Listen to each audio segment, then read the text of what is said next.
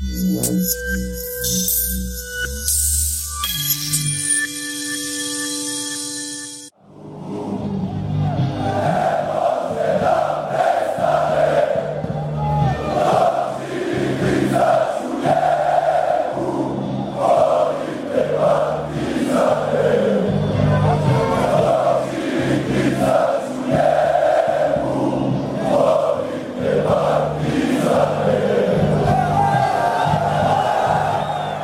Würde man eine Umfrage unter Crowntoppern machen, was so die wichtigsten Derbys dieser Welt sind, es wäre wahrscheinlich in den Top 10 oder den Top 5 das Belgrader Derby. Dabei lassen viele Crowntopper durchblicken, wem ihre Sympathien gehören. Das ist meistens der Rote Stern. Der andere Verein spielt meistens eine eher untergeordnete Rolle oder bekommt nicht ganz diese Wertschätzung. Das ändert aktuell eine Fußballfibel, die erschienen ist in der Fußballreihe des Kulturkont Verlags, nämlich von Boban Lapcevic zum FK Partizan Belgrad.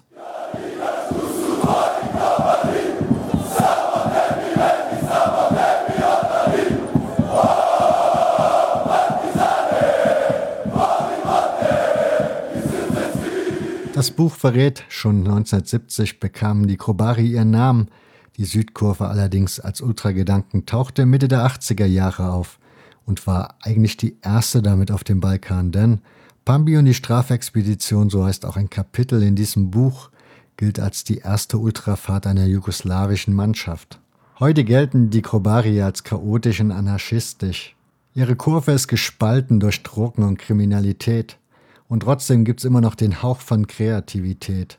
Beim Lesen der Fußballfibel stellt man schnell fest, wie unterschiedlich die Fußball- und Fankultur auf dem Balkan ist. Mit dem Blick der mitteleuropäischen Sozialisation ist man da ganz schnell am Ende angekommen und stellt sich einige Fragen. Manches kann man einfach nicht verstehen und will man vielleicht auch gar nicht verstehen, wie zum Beispiel eben diese Kriminalität in den Kurven und wie das dort so abläuft. Stellt man sich dann schon mal die Frage, wie weit hat das noch irgendwas mit Ultrakultur, wie man sie hierzulande versteht, zu tun. Aber das ist nicht die einzigste Frage, das betrifft natürlich auch die Politik und an dieser Stelle muss ich darauf hinweisen, ich habe dieses Thema ganz bewusst ausgespart. Nicht, weil ich Angst davor habe oder feige bin, was das Thema angeht, sondern ganz einfach, ich habe nicht diese tiefen Kenntnisse, um da wirklich in eine Diskussion zu gehen und Argumente auszutauschen. Und insofern habe ich von vornherein darauf verzichtet ich hoffe, ihr seht mir das nach, aber um eine politische Diskussion zu führen, sollte man sich schon ein bisschen auskennen, um Argumente auf den Tisch zu bringen. Dem sehe ich mich nicht gewachsen und deswegen habe ich an dieser Stelle darauf verzichtet.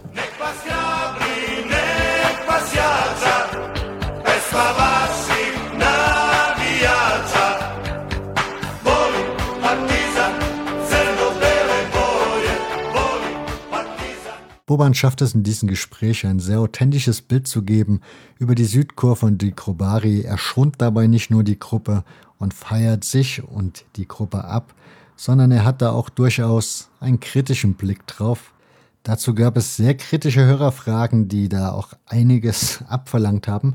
Ich bedanke mich umso mehr bei Boban an dieser Stelle auch nochmal für dieses Gespräch, dass er sich die Zeit genommen hat, dass er diese Fragen so ehrlich beantwortet hat. Er hätte es sich auch leichter machen können.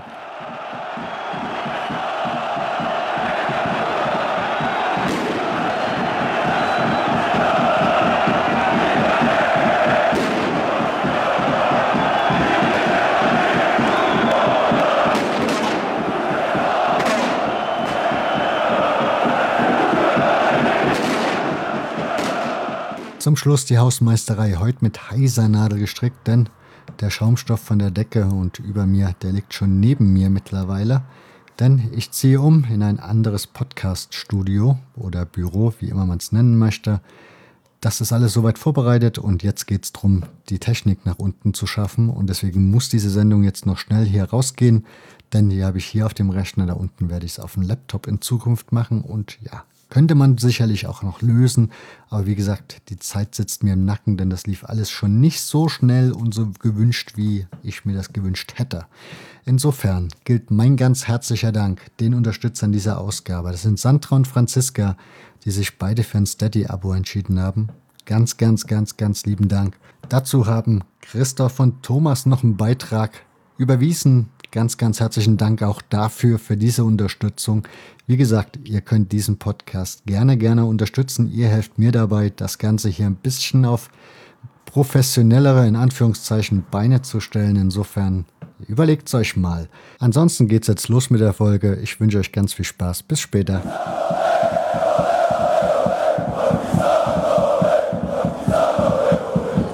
Wir unterhalten uns heute über Partisan Belgrad. Sehr, sehr spannend. Hätte ich auch nicht gedacht, ehrlich gestanden, dass ich mal dazu komme, dass wir über Partisan Belgrad sprechen können. Von daher gib mal den Hörern, weil die, wir stellen ja gerade fest, dass wir hier nicht jugoslawisch oder serbisch sprechen, so ein bisschen Background zu dir, zu deiner Person.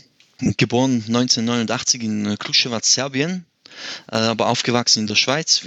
Kam mit irgendwie drei, vier Jahren, kam ich in die Schweiz ähm, meiner frühen Jugend entschied ich mich dann schon für, für Partisan, aber an, äh, aktiv an die Spiele ging ich erst seit 2009. Ich war fünf Jahre in einer lokalen äh, Ultra-Gruppierung, also aus, äh, aus Serbien tatsächlich, äh, Global de Kruševac.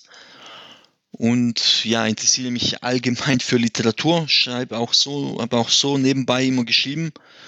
Und so kam es dann irgendwann dazu, dass äh, dieses Buch entstanden ist. Das Buch, das ist die Fußballfibel, also ist in der Fußballfibel-Reihe erschienen. Mhm. Bekommt man beim Kulturkon Verlag. Ihr kriegt aber auch wieder, wie immer, den Link in den Shownotes zu dem Kauf dieses Buches, was ihr bitte auch wieder bei dem Verlag kauft, nicht bei Amazon. Regeln kennt ihr ja schon, warum wisst ihr auch. Insofern, die Frage wäre jetzt natürlich, es ist die erste Fibel, die nicht im deutschsprachigen Raum erschienen ist. Also es gibt ja zu Österreich auf jeden Fall schon mal welche, ich glaube Schweiz noch nicht. Aber es ist die erste internationale, die nicht deutschsprachig ist. Wie kam es denn da, der Kontakt zu dir zustande? Jawohl, also ich habe den Herausgeber Frank Willmann kennengelernt mhm. durch einen, äh, einen, lustigen Zufall über einen gemeinsamen Freund, Tom Müller, der auch äh, Autor und Verleger ist. Äh, und zwar dann über Facebook. Ich habe irgendwo dann einfach äh, mal den Frank gesehen, aufgrund eben des gemeinsamen Freundes. Und der hat irgendein Graffiti gepostet aus Belgrad, ein Partisan-Graffiti. Und das fand ich dann interessant, habe äh, mir das angeguckt und habe das äh, Foto geliked. Dann hat, äh, äh, wurde halt Frank auf mich aufmerksam, auch durch mein Profil, hat er gesehen, ich bin äh, Partisan-Fan und so haben wir dann geschrieben. Kurze Zeit später war dann wieder mal ein Derby und äh, Frank hat mich gefragt, ob ich da vielleicht dabei bin, um, um sie ein bisschen äh, rumzuführen, ihnen das ein bisschen zu zeigen, obwohl er, glaube ich, auch schon ein Derby war vorher. Und äh, ich entschied mich spontan, ja, okay, easy. Und äh, bin dann hingegangen nach Belgrad. Äh, tatsächlich waren wir dann, haben wir das Spiel nicht besucht, weil die Serben wieder mal so kurzfristig das Spiel verschoben haben aber hatten trotzdem eine, eine coole Zeit in Belgrad, konnten über vieles reden. Und am letzten Abend meinte Frank dann so, also hat er mir über die, über die Reihe erzählt, mhm. über seine Reihe und äh, meint dann so, ja, wie wäre es mit äh, Partisan? Und ich war völlig geschockt. Also das war dann das erste Mal für mich, äh, also für einen richtigen Verlag zu schreiben. Äh, war natürlich begeistert er hat das dann äh, abgeklärt mit dem Verlag und ein paar Wochen später kam die Zusage. Und ja, äh, bin immer noch mit Frank befreundet. Wir waren danach auch nochmal äh, in, in Belgrad unterwegs. Ich war auch in Berlin. Und ja. Du hast gesagt, dass du schon vorher immer so ein bisschen geschrieben hast. Kann man das irgendwo lesen oder hast du das nur so für dich geschrieben? Ja, man kann man lesen, also ist aber ein bisschen eine andere Stilrichtung, mhm. äh, ein bisschen mehr literarisch ein bisschen mehr so Stil der Romantik, also es waren Kurzgeschichten. Äh, gut, eine davon war tatsächlich auch, die heißt der Fußballfan, da beschreibe ich so ein, ein Derby, ohne es das äh, serbische Derby zu nennen, sondern so ein bisschen allgemein. Äh, das war dann bei so einem Self, äh, Self-Publish. Verlag, Book on Demand so. Aber man findet es auch äh, bei allen Online-Händlern Händlern zum Bestellen. Theoretisch. Oh, okay. Romantik kommt in deinem Buch auch drin vor, kann ich mich erinnern, als Kapitel. Wäre, wenn wir jetzt schon bei dem Buch sind, wäre die Frage, wie lange hast denn du so für dieses Buch gebraucht? Also ich vermute mal, da du ja auch Interviews mit Protagonisten geführt hast, das hat schon ein bisschen gedauert, oder? Mhm. Ja, sagen wir so, ich hatte irgendwie ein Jahr, aber effektiv daran gearbeitet, das war, waren vielleicht drei, vier Monate. Ich hatte, es ist ja immer so, man hat einen Blackout und dann hat man wieder die Phase, wo man äh, Ideen hat. Mhm. Ich habe viel Zeit gebraucht, um mir zu überlegen, was will, wie will ich es erwähnen, was will ich äh, erwähnen, wie will ich das äh, dem Leser näher bringen. Das war so das Schwierigste. Und dann äh, hatte ich auch noch Umzug, neuen Job dazwischen und alles. Äh, also ja, man kann sagen, so ein Jahr. Hast du da so ein Konzept dir vorher überlegt? Also, ich meine, wenn man gefragt wird, schreibst du ein Buch über deinen Lieblingsverein, gehe ich mal von aus, macht man sich erstmal drei Gedanken. Also gab es da bei dir ein Konzept, wie du dir das so vorstellst? Ja, da gab es viele. Äh, ich, ich, da gab es viele. Ja, ich hatte schon ein Konzept vorbereitet, mir sehr viele Gedanken gemacht, vor allem eben was äh, und wie ich es äh, schreiben will. Ich wollte es nicht zu sehr ausschmücken, so mit irgend so literaturmäßig, sondern ich wollte es kurz und äh, knapp halten äh, und spannend. Immer so mit dem Hintergrundgedanken, dass das halt äh, schon Fußballfans lesen, aber hauptsächlich werden das wohl halt deutsche oder deutschsprachige Fußballfans lesen, die äh, ja, die dann nicht so viel darüber wissen. Und das Schwierige war auch zum Teil äh, die Themen, die, die ich halt erwähnen musste, aber für mich nicht so spannend waren im Buch, wie zum Beispiel eben halt, welche Titel haben wir gewonnen und äh, hier äh, so die, die Geschichte, die, die halt erwähnt werden muss, aber für mich nicht so spannend war zu erzählen, wie hier äh, mein erstes Spiel oder das, hier die Qualifikation in Brüssel und solche Sachen das war äh, das Schwierige, aber ja, ging, ging dann doch gut. Ich würde auch sagen, dass man das am Umfang des jeweiligen, ja, des jeweiligen Themas merkt man das, glaube ich, auch mhm. ganz gut. Wäre die mhm. Frage, wenn du schon sagst, so ist eher für den deutschsprachigen Raum geschrieben oder für deutschsprachige Fußballfans, ist denn eine Überlegung da, dass man das Ganze irgendwie ins Serbische übersetzt? Äh, da hatte ich auch tatsächlich ein paar Anfragen und das habe ich mir auch immer überlegt während dem Schreiben. Ähm, ich wollte nicht etwas schreiben, wo ich jetzt irgendwie Probleme bekommen könnte von den eigenen Fans. Deswegen habe ich auch vieles abgeklärt mit, ich, äh, so kommen wir später, mhm. äh, noch Kontakt mit äh, einigen Leuten, auch mit einem der Anführer von dieser Ultragruppierung. Äh, also die sind alle cool damit. So. Ähm, jetzt, ob es sich lohnt, das zu übersetzen und jetzt in Serbien zu verkaufen, weiß ich nicht. Aber ja, die, die, ein paar Leute haben schon gefragt und ja. Okay. Also zu dem Thema, du hast dich da ein bisschen zurückgehalten, was das anging, hattest du gerade so ein bisschen erwähnt. Also man kann sagen, das, was in dem Buch steht, ich habe es, glaube ich, auch irgendwann mal in einer Frage nachher formuliert, das ist schon sehr, ja, Butter bei die Fische gegeben, finde ich, was du da so erzählst. Also von daher, da war schon sehr viel drin an Internas mhm. oder Inhalt. Aber da kommen mhm. wir ja nachher noch zu. Jetzt wäre die ja. allererste Frage, wie gesagt, du bist in der Schweiz aufgewachsen. Mhm. Wie wird man in der Schweiz zum Partisan-Fan? ja, das ist eine gute Frage. Auch vor allem davor hast du mir ja die Frage geschickt, die, die du formuliert hast. Da stand noch, was äh, sprach gegen Schweizer Vereine? Genau, richtig. Gegen Schweizer Vereine. Ja. Und da habe ich mir dann echt so gedacht, okay, wie bin ich zum Partisan-Fan äh, geworden? Das ist einfach zu beantworten, aber äh, was sprach gegen Schweizer Vereine? Das war eine gute Frage. Da ich, musste ich mir das echt erstmal so durch den Kopf gehen lassen. Und ich denke, das war halt so, die Entscheidung fiel ja in der, in, so ziemlich in der frühen Jugend. Äh, klar, ich bin ja auch äh, Serbe, aber sagen wir so, jetzt heute bin ich auch Schweizer. Ich bin auch Schweizer Staatsbürger, ich kann mich auch als Schweizer sehen. Aber damals in der Jugend war das nicht so.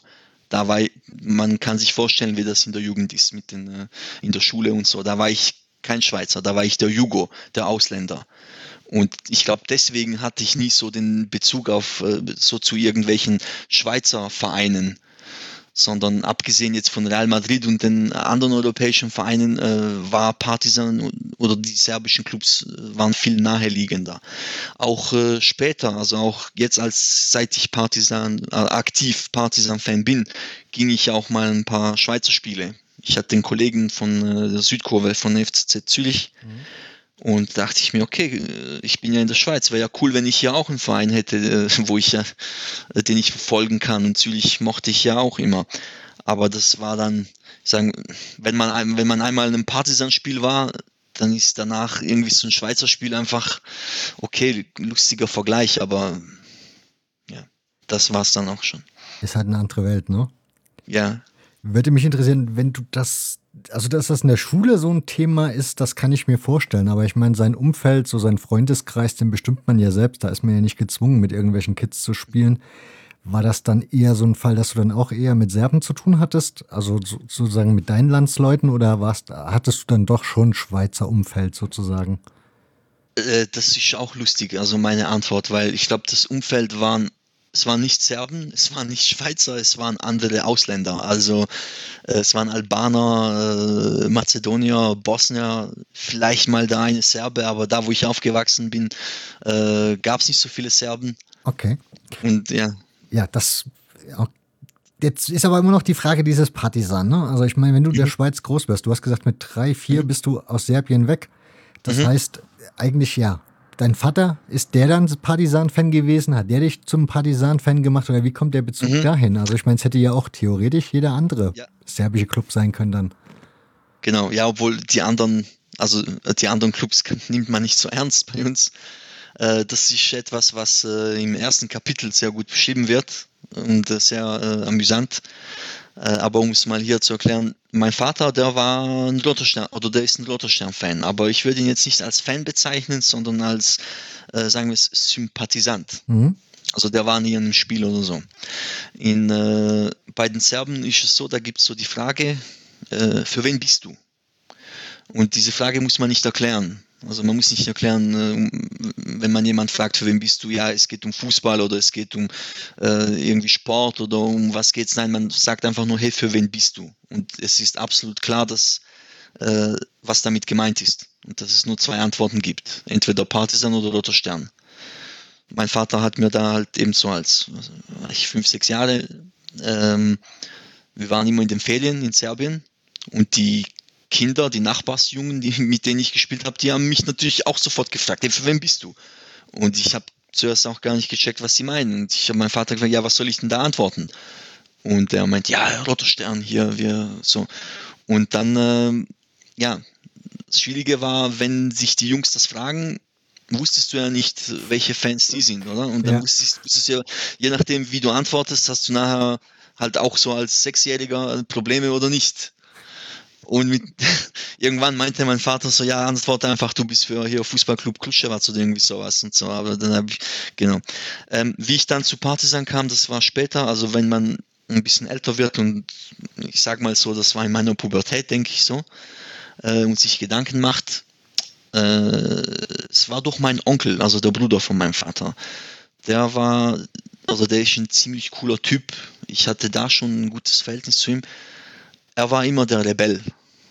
Und auch äh, wenn die mir Geschichten erzählt haben aus seiner äh, Kindheit, muss ich oft schmunzeln.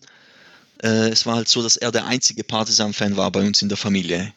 Also mein Vater, Großvater, hier andere Onkels, äh, alle waren Roter Stern-Fans. Mein Onkel war einfach der einzige Partisan-Fan.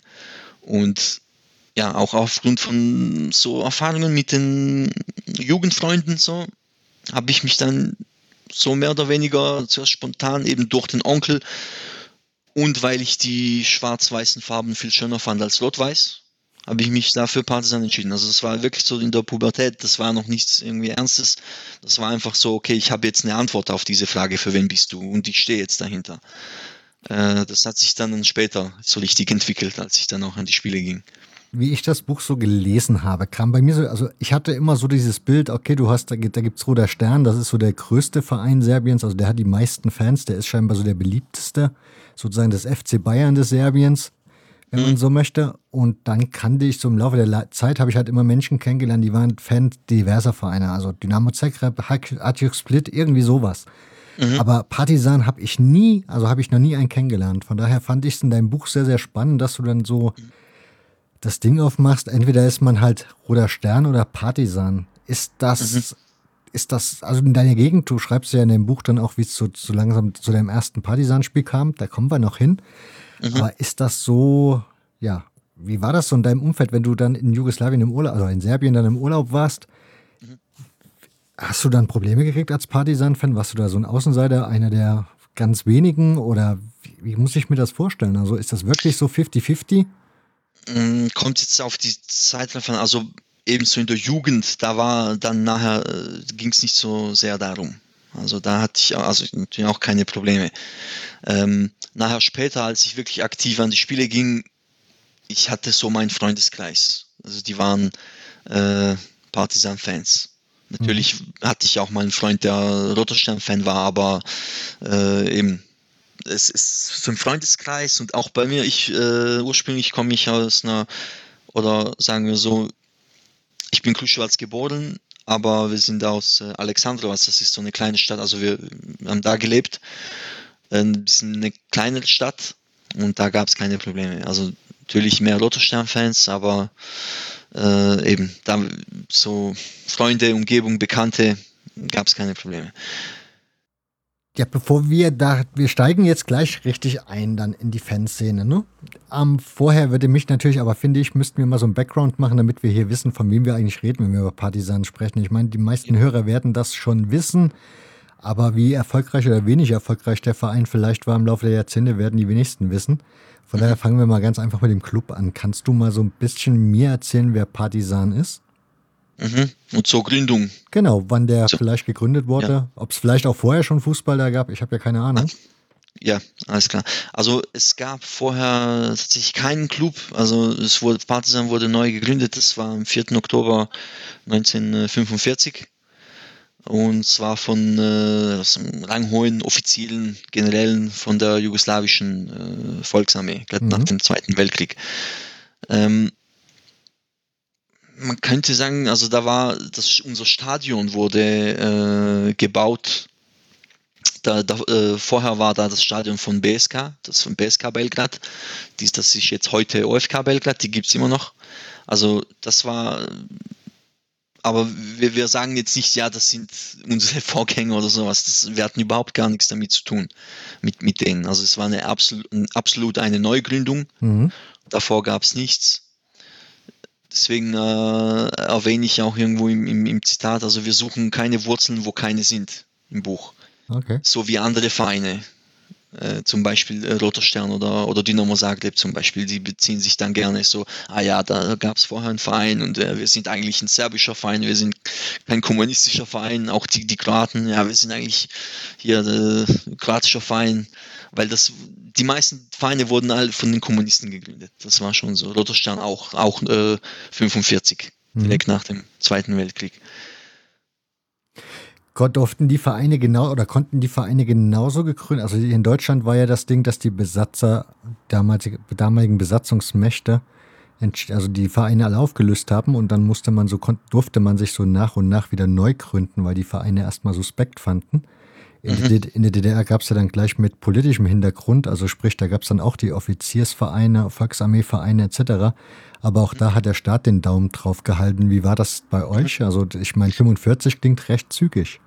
Genau. Also wir hatten ja keine, äh, Jugoslawien hatte sich selbst befreit äh, im Zweiten Weltkrieg, also auch ohne Hilfe von den Sowjets. Mhm. Deswegen hatte da niemand anderes was zu melden, aber es waren, es war einfach, es waren einfach die Kommunisten.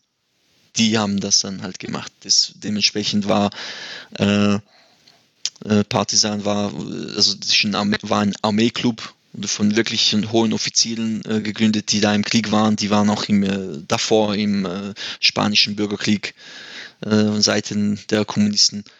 Äh, Roter Stern war irgendwie von äh, Polizei, hohen Polizeiangehörigen gegründet. Also ist, die, der Name ist auch kein Zufall.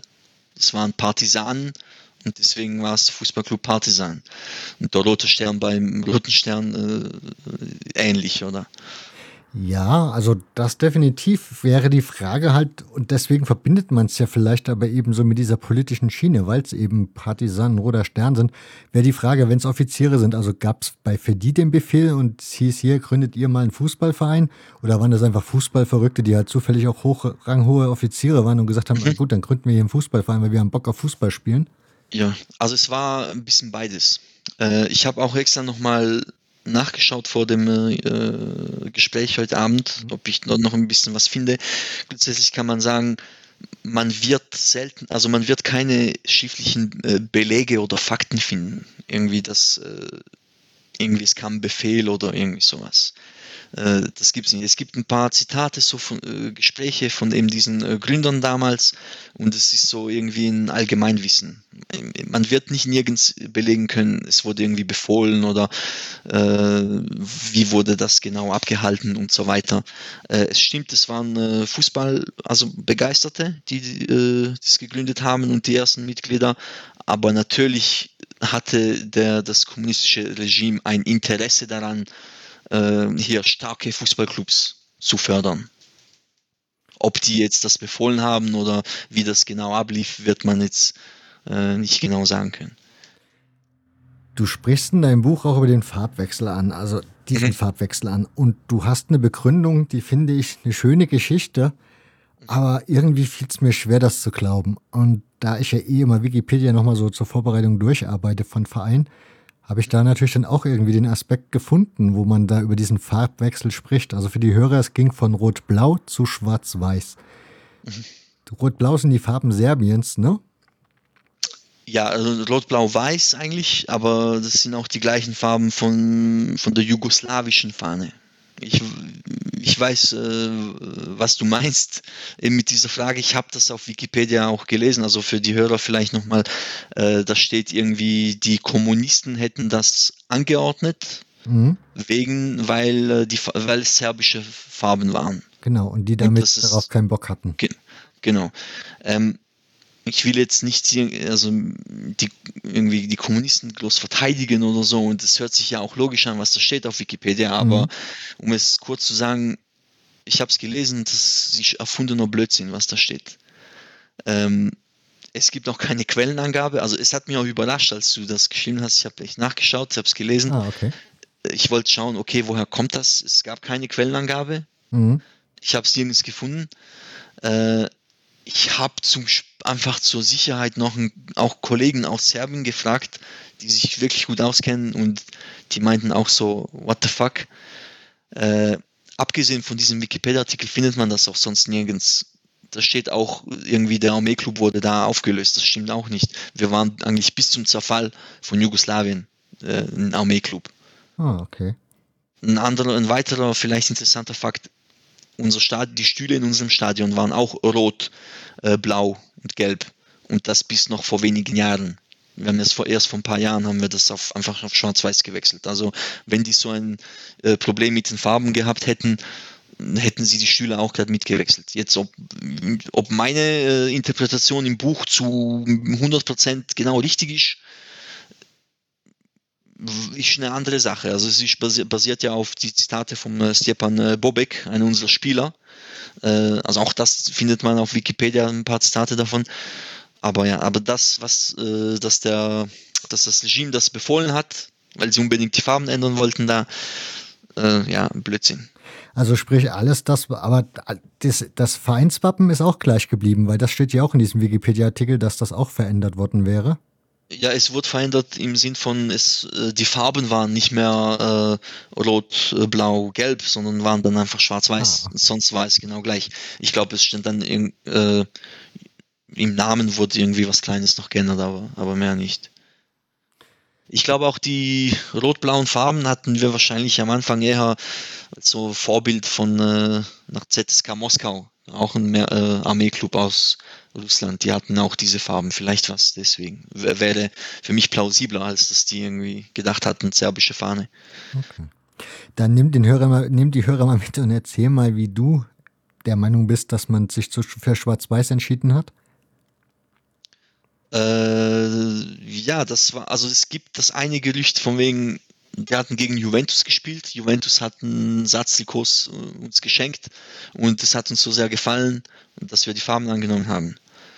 Äh, die Geschichte ist nicht allzu spektakulär. Äh, ich glaube, es war Stepan Bobek, dieser Spieler, der war so, der hat immer viel Wert auf Individualität gelegt, auf, äh, dass er sich schön kleidet und so weiter es gefiel ihm irgendwann, wir wollten fixe Farben äh, haben, die uns richtig identifizieren, weil eben Rot-Blau, wir hatten nicht immer Rot-Blau. Das war meistens auch äh, Bordeaux-Blau oder einfach Weiß. Das hat sich immer gewechselt und wir wollten einfach mal fixe Farben haben. Und er war eigentlich der Initiator, äh, hat es vorgeschlagen, ein meint okay, plus minus. Das wird im Buch ein bisschen detaillierter erklärt, mhm. aber äh, Genau, also es ist auch nicht jetzt irgendwie allzu spektakulär. wir wollen ja hier auch nicht alles erzählen, ihr sollt das Buch ja gefälligst auch noch kaufen. ja. Würde mich interessieren, du hast ja schon erzählt, dass die Historie jetzt bei dem Buch nicht so unbedingt der wichtigste Aspekt für dich war. Ist das so grundsätzlich für dich kein so wichtiger Aspekt? Also hast du dich vorher vor dem Buch an sich für die Historie des Vereins in, in, also interessiert? Oder war dir das eigentlich noch nie so wirklich relevant wichtig? Nee, schon. Also das meiste, natürlich habe ich noch mich mal äh, mich noch mal kurz informiert beim Schreiben, aber alles, was ich geschrieben habe, wusste ich schon. Ich wusste das schon vorher. Das ist Allgemeinwissen für einen Partisan-Fan. Äh, aber trotzdem, ich weiß es, aber ich will jetzt nicht da irgendwie fünf Kapitel darüber schreiben. Das ist halt so, das war so das der Verein ist sehr, sehr erfolgreich. Also ich habe sie nicht aufgezählt, die ganzen Titel, weil spielt ja am Ende auch nicht so viel eine Rolle, aber ihr seid zigfacher Meister, Pokalsieger, Pokalsieger und sonst irgendwas. Trotzdem tust du in deinem Buch unter den besonderen Momenten des Vereins kein Titel erwähnen. Also es gibt kein irgendwie diese Meisterschaft anno dazu mal war was ganz Besonderes oder irgendwie eine besondere Ära, wie es andere machen und sagen, das war die größte Zeit des Vereins. Gibt es bei dir auch nicht, sondern du hebst besondere Spiele hervor. Mhm. Warum ist das so? Also ich habe mich gefragt, liegt es daran, dass man irgendwie nach der 35. Meisterschaft vielleicht auch sagt, auch weißt du, Meisterschaft ist irgendwie auch nicht mehr wichtig, weil davon haben wir so vieles unrelevant. Oder warum sind es Spiele? Ja, okay. Ja, die Meisterschaften sind natürlich nicht so brutal viel wert wie jetzt in äh, hier Deutschland oder äh, Premier League in England und so weiter, weil bei uns wechselt man sich einfach ab. Partisan, Roter Stern, Partisan, Roter Stern. Vielleicht einmal alle 20 Jahre kommt irgendwie ein anderer Feind, der es gewonnen hat. Aber anders gesagt, das sind alles Sachen, die man innerhalb von fünf Minuten auf irgendwie Wikipedia nachlesen, nachlesen kann. Mhm. Und ich habe es auch erwähnt, es waren einfach vielleicht nur zwei Sätze, wo ich die Titel erwähnt habe, aber sagen wir so, ich werde jetzt damit nicht irgendwie einen Bayern-Fan beeindrucken können, indem ich ihm sage, guck, wir haben so und so viele Titel. Der schenkt mir ein müdes Lächeln. Der, ich kann ihm da nicht viel erzählen. Äh, aber dafür über die Fankultur. Weil da kann er, da, wenn ich über Titel rede oder Erfolge, da kann ich mit ihm nicht mithalten, mit dem Bayern-Fan. Aber wenn ich ihm über unsere Fankultur erzähle, denke ich, dass er nicht mithalten kann. Denn deswegen eben, er kann es in fünf Minuten nachlesen auf Wikipedia. Ich habe es auch kurz erwähnt. Also es ist schon erwähnt, wie, wie viele Titel und, und äh, all das. Aber es war mir wichtiger, so den Geist von unseren Fans äh, näher zu bringen.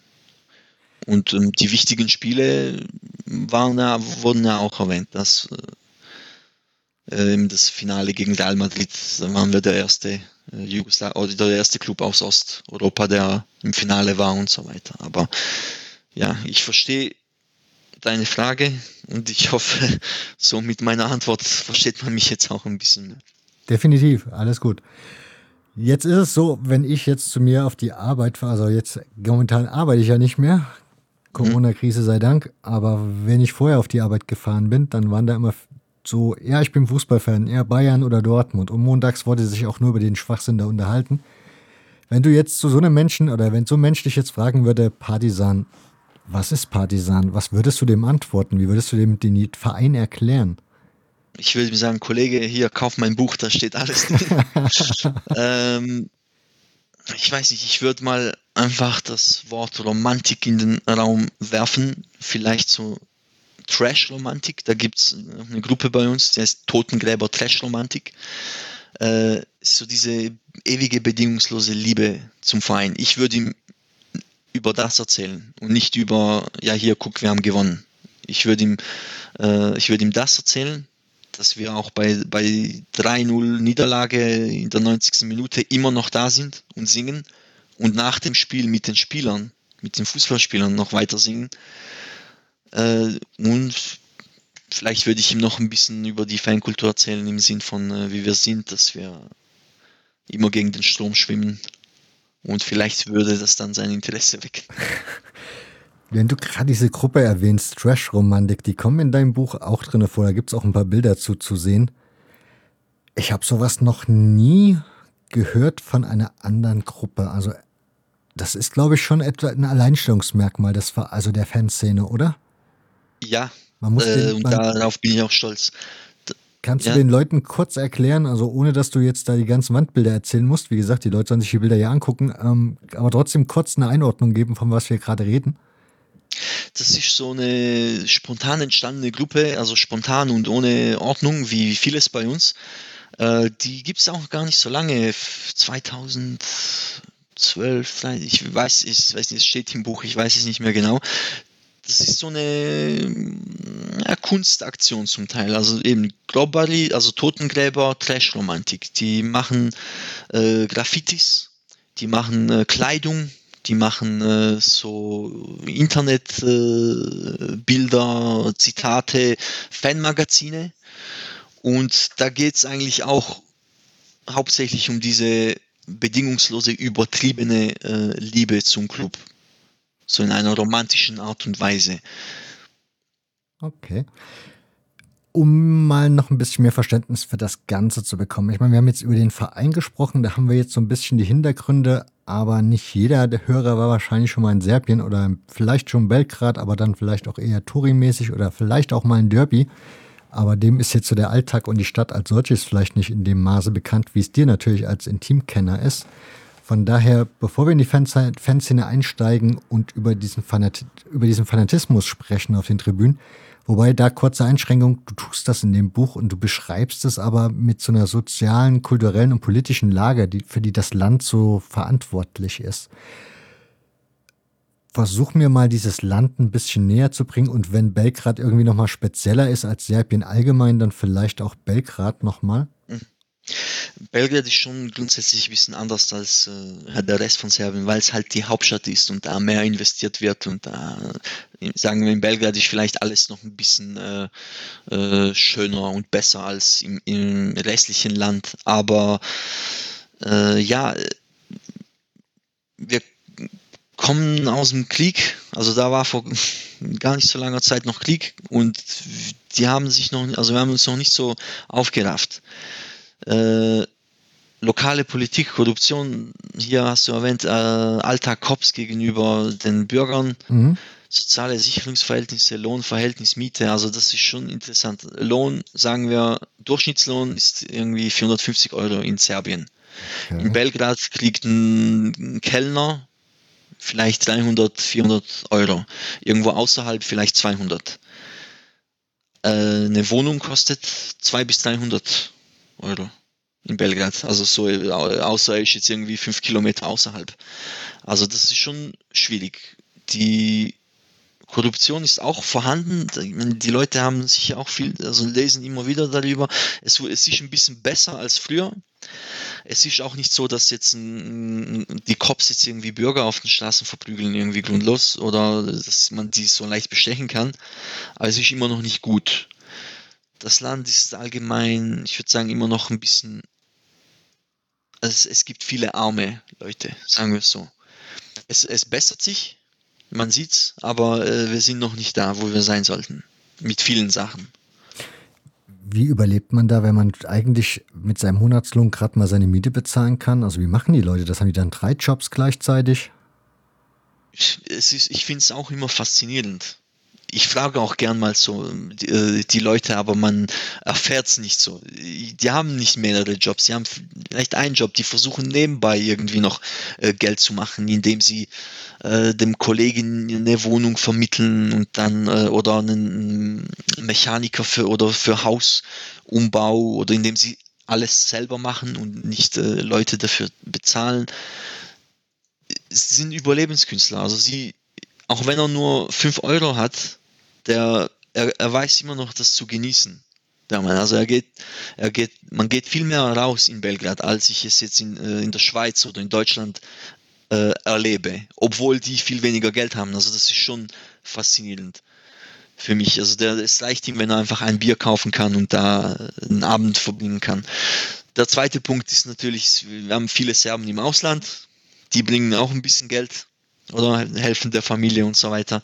Das ist vielleicht auch noch etwas, aber ja. Also es ist nicht alles schön dort, aber die, die Leute lassen sich irgendwie ja, den Lebensmut manchmal doch nicht wegnehmen, auch wenn sie kein Geld haben. Wie ist das so mit der Politik? Also ist das so, wie man das hier in Deutschland kennt, irgendwie keine Ahnung, fünf Parteien treten an, dann sind zwei, machen dann die Regierung, der Rest ist dann sauber Opposition und irgendwie hat das zumindest so halbwegs, kann man es nachvollziehen als aus, also als Bürger oder geht es da auch eher dann irgendwie um Korruption, Ämter zuschieben und also man stellt sich den Balkan ja immer ganz wild vor, von daher vielleicht ist das ja auch völlig falsch, das Bild, was man da so hat. Es war eigentlich äh, die in letzter es war gut eigentlich nur in, äh, so wie du es beschreibst, also mehrere Parteien, dann gewinnt mal eine, die andere, die machen Koalition und so weiter. Aber in letzter Zeit ist es nicht mehr so. In letzter Zeit ist äh, äh, wie man bestimmt auch äh, oft in den Medien liest, ist der Präsident äh, Alexander Vucic, das ist seine Partei. Jetzt, es waren vor kurzem Wahlen, die Opposition hat es komplett boykottiert, also eigentlich, der hat es irgendwie haushoch gewonnen. Äh, ja, mein, sein Führungsstil ist ein bisschen autokratisch, mhm. würde man jetzt so sagen. Man sagt, er ist ein kleiner Diktator, also da bewegen wir uns aktuell nicht so nach vorn mit, mit äh, dieser Situation. Aber auf der anderen Seite gibt es vielleicht auch keine große Alternative. Also die Opposition äh, eben stellt auch nicht wirklich eine Alternative dar. Letztens waren wieder große Proteste.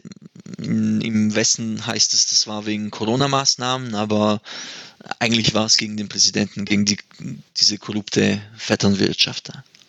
Waren das die Bilder, wo man diese Polizeigewalt sehen konnte? Also bei Twitter liefen mir ein paar Tweets durch, wo man gesehen ja. hat, wie da Leute zusammengeschlagen ja. wurden und liegen gelassen wurden von der Polizei.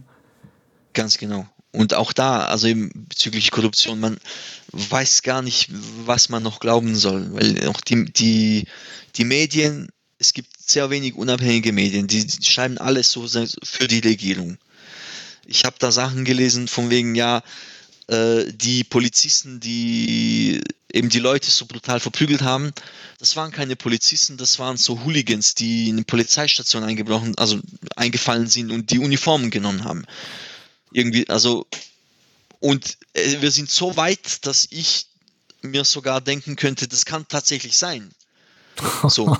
Also nicht so, es könnte sogar sein, dass es also es kann sein, dass es sogar von der Regierung noch so ein bisschen, dass sie das angestachelt haben, so, damit es nicht die richtige Polizei macht, so hier, ein paar Hooligans geht, macht das. Also das ist jetzt nur eine Spekulation, aber so weit sind wir gekommen, dass die Medien über sowas berichten und dass ich sagen muss, es kann sein.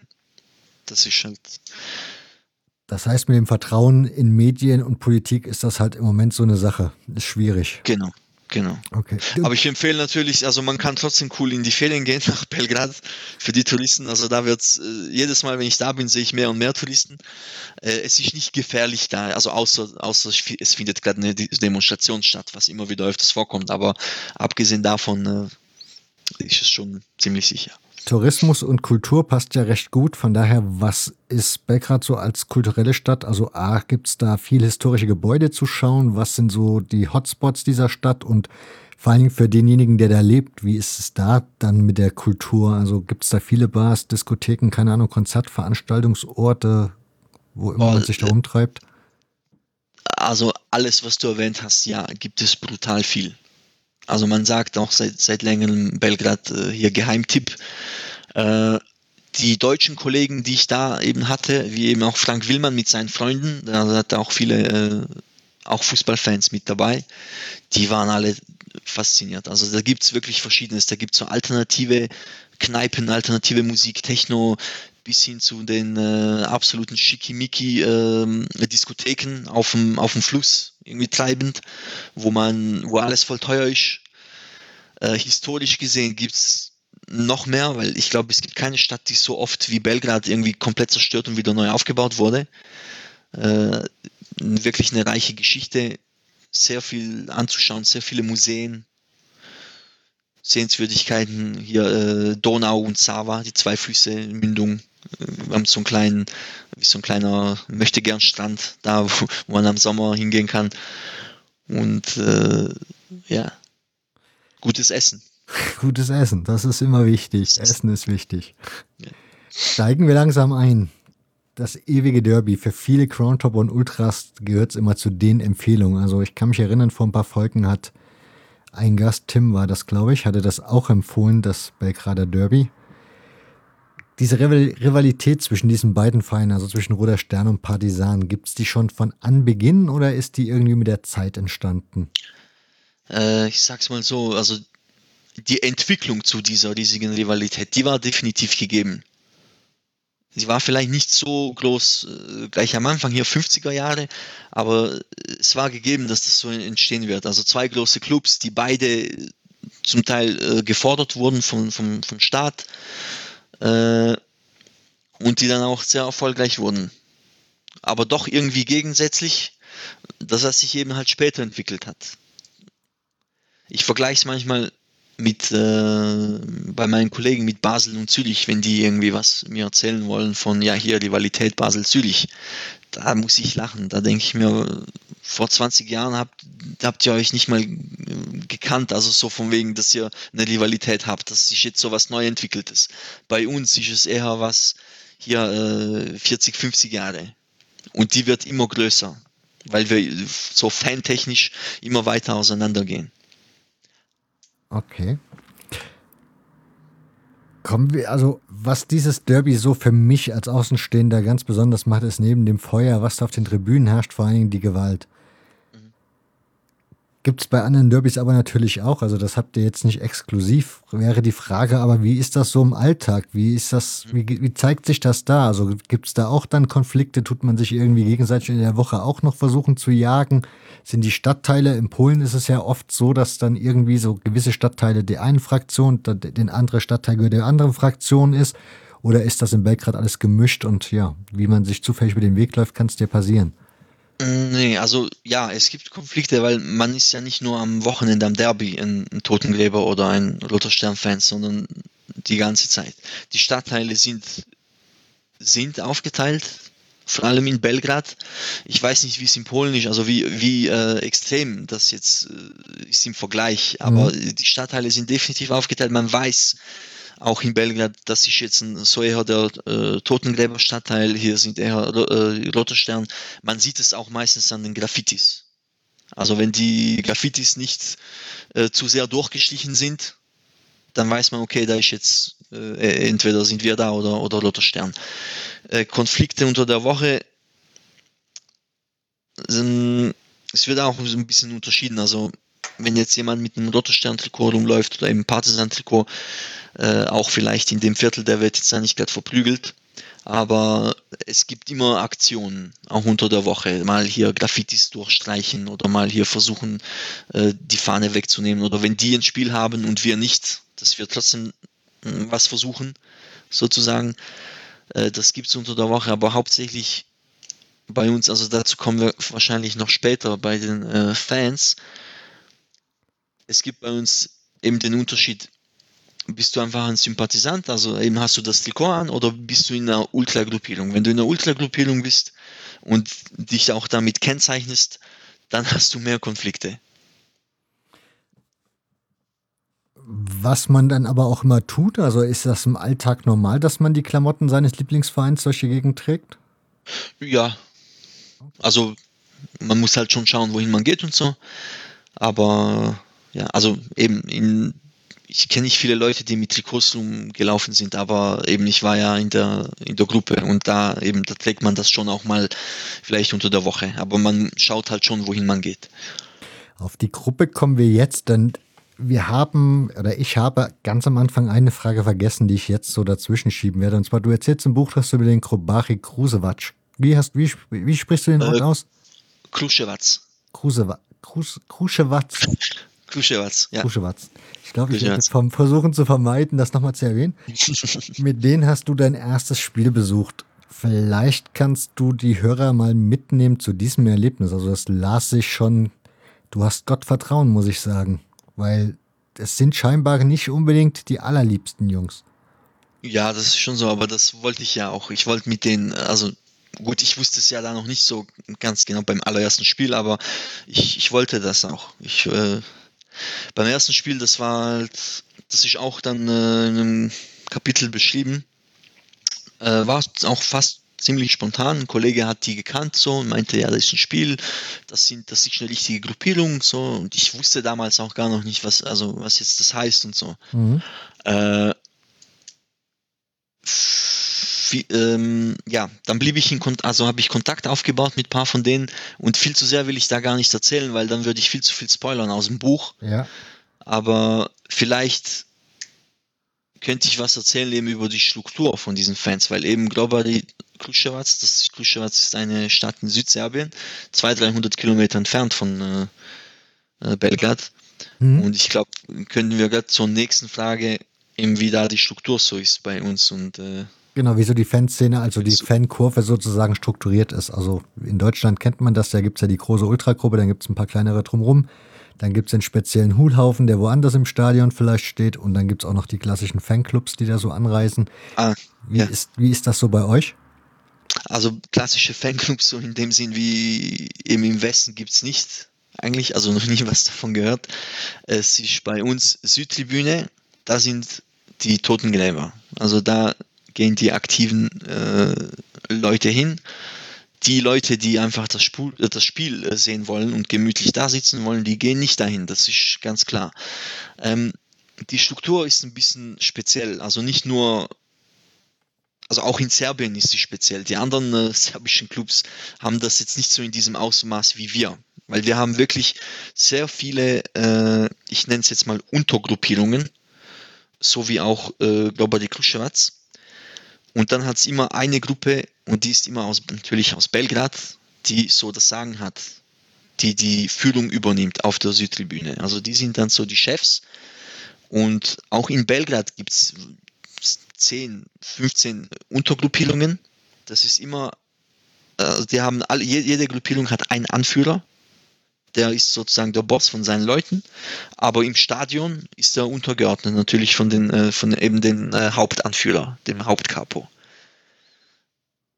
Das erste Spiel war mir eben in, das war in Kruševac tatsächlich. Das heißt, wenn die Belgrader nach zu uns nach Kruševac kommen, dann ist halt, dann sind, waren, also waren die Kruševac-Totengräber äh, die Chefs. Also die haben das organisiert. Da haben sich jetzt die, dann waren die Belgrader wie Gäste, die haben sich nicht eingemischt. Aber man weiß immer, wer ist, äh, ja, wer ist halt, wer ist der Boss. Und die anderen Gruppen sind halt einfach da dabei. Da muss man sich auch erkämpfen, dass man das über, dass man überhaupt, man, es kann nicht jeder einfach hinkommen und sagen, ja, hier, äh, wir sind jetzt die Totengräber Berlin oder was weiß ich. Es ist, man kennt jede Gruppe, jede, genau. Ah, okay. Das heißt, also die erste Frage wäre, wenn du das so erzählst, das heißt, es gibt nicht so eine Art Kurvenrad dann, wo dann irgendwie von diesen 15 oder 20 Gruppen die jeweiligen Chefs zusammen sozusagen eine, ja, ein Rad bilden und äh, gemeinsam entscheiden und irgendwie Sachen organisieren, sondern da ist jeder sein eigener ja. Boss von seiner Gruppe. Ja, das, und das setzt sich auch lustig an. Also das wäre vielleicht auch gut, aber nein, das, äh, da muss man darüber lachen bei uns. Ja, aber es ist, sagen wir so, also jeder hat so, kann irgendwie ein bisschen machen, was er will. Und natürlich eben so mit seiner Gruppe, aber äh, man weiß jetzt, wenn ich, wenn die jetzt ins Stadion kommen, man weiß, wenn der Anführer sagt, heute wird, werden keine Pyros gezündet, dann werden keine Pyros gezündet. Oder da gibt es keine Diskussion. Also die, die Hauptgruppe, die führt, die entscheiden. Also die anderen sind mit denen ja, meistens befreundet, sage ich es mal. Immer wieder gibt es dann Streit, wenn mal jemand dann halt versucht, selbst an die Macht zu kommen. Aber ja.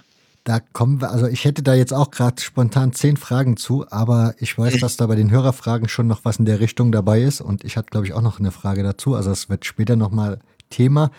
Wäre jetzt noch die, die Frage, wenn die zu euch, also in das Stadion 200 Kilometer südlich in Serbien kommen, warum ist dann dort die lokale Gruppe der Boss und nicht die Hauptgruppe, die es halt in Belgrad sowieso ist? Warum, also sind das dann einfach so viele Leute da unten, dass die dann sozusagen der, der Chef sein dürfen oder warum ist das so? Das nee, nee, ich denke, es, ich denk, es ist dann so eine kleine Respektsache. So.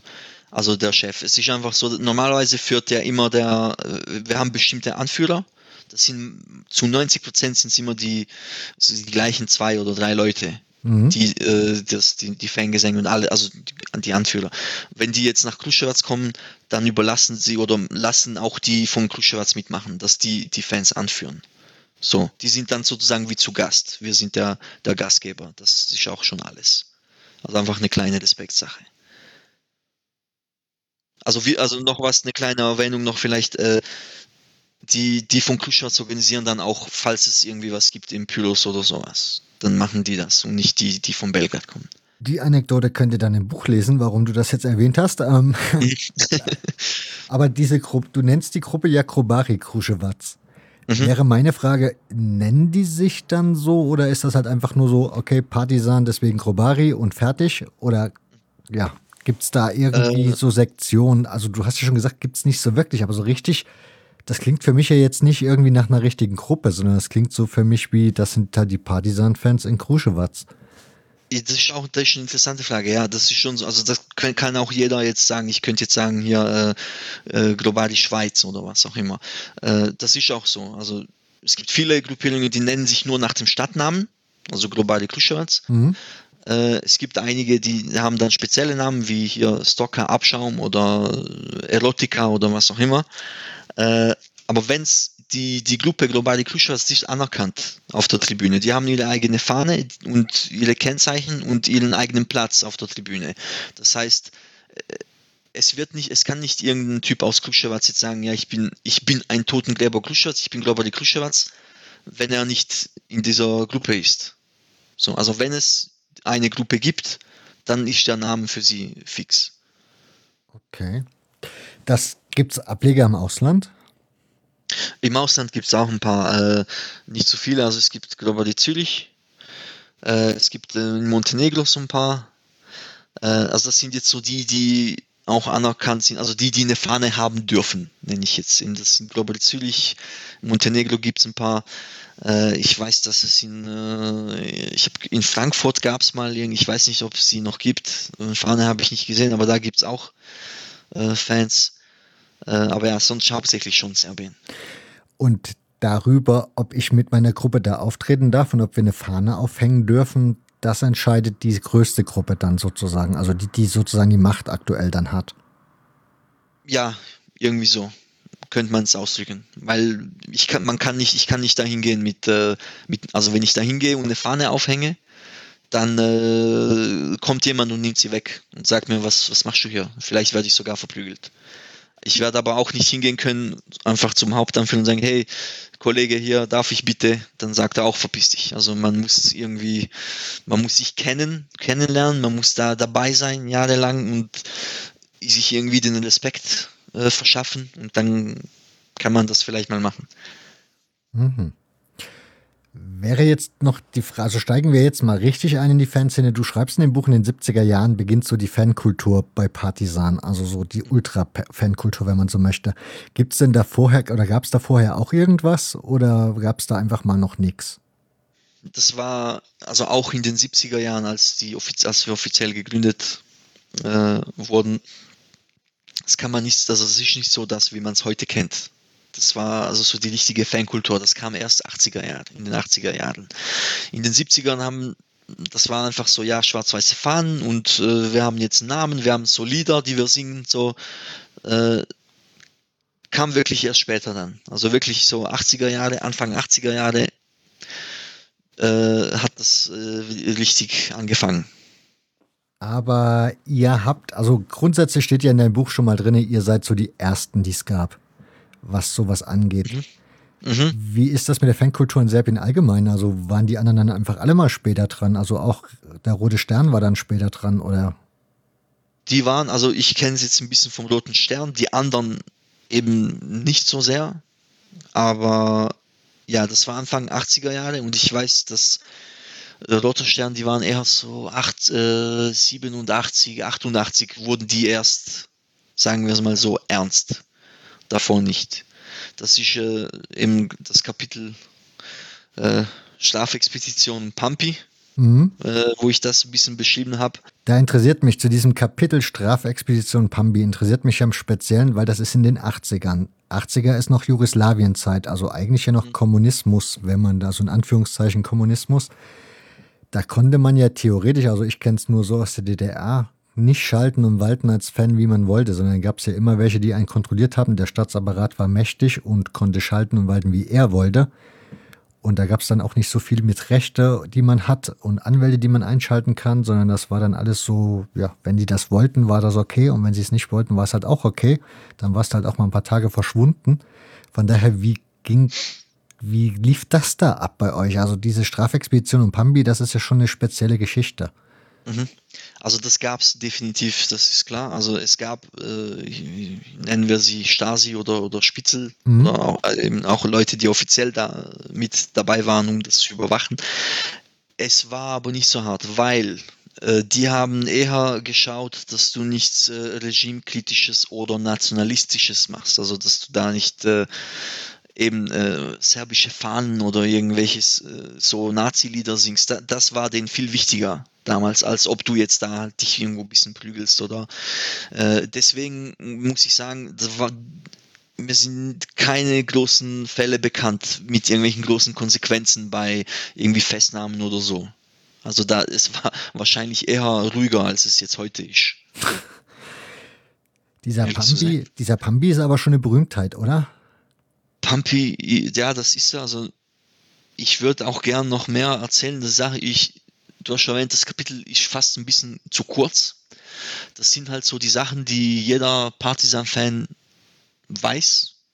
Und ich habe auch noch mit ein paar Leuten natürlich nochmal geredet, um das auszuführen. Aber viel mehr, sehr viel mehr könnte ich gar nicht erzählen, außer so ein paar einzelne Anekdoten. Was aus ihm geworden ist, weiß eigentlich auch niemand. Da habe ich auch neulich nochmal äh, nachgefragt in Serbien.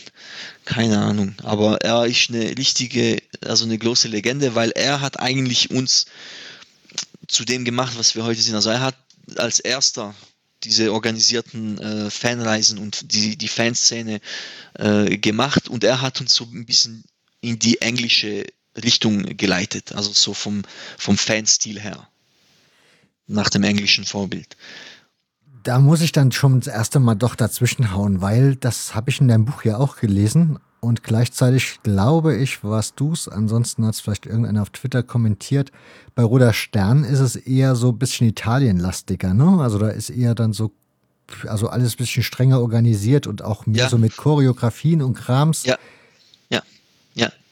Habt ihr, ich meine, dass man in den 80ern so nach England schaut, ist klar. Also das für uns Deutsche ist das klar, weil da war halt die Fankultur. Ich meine, Deutschland war ja besonders von England auch geprägt mit der Hooligan-Kultur mhm. etc. Mhm.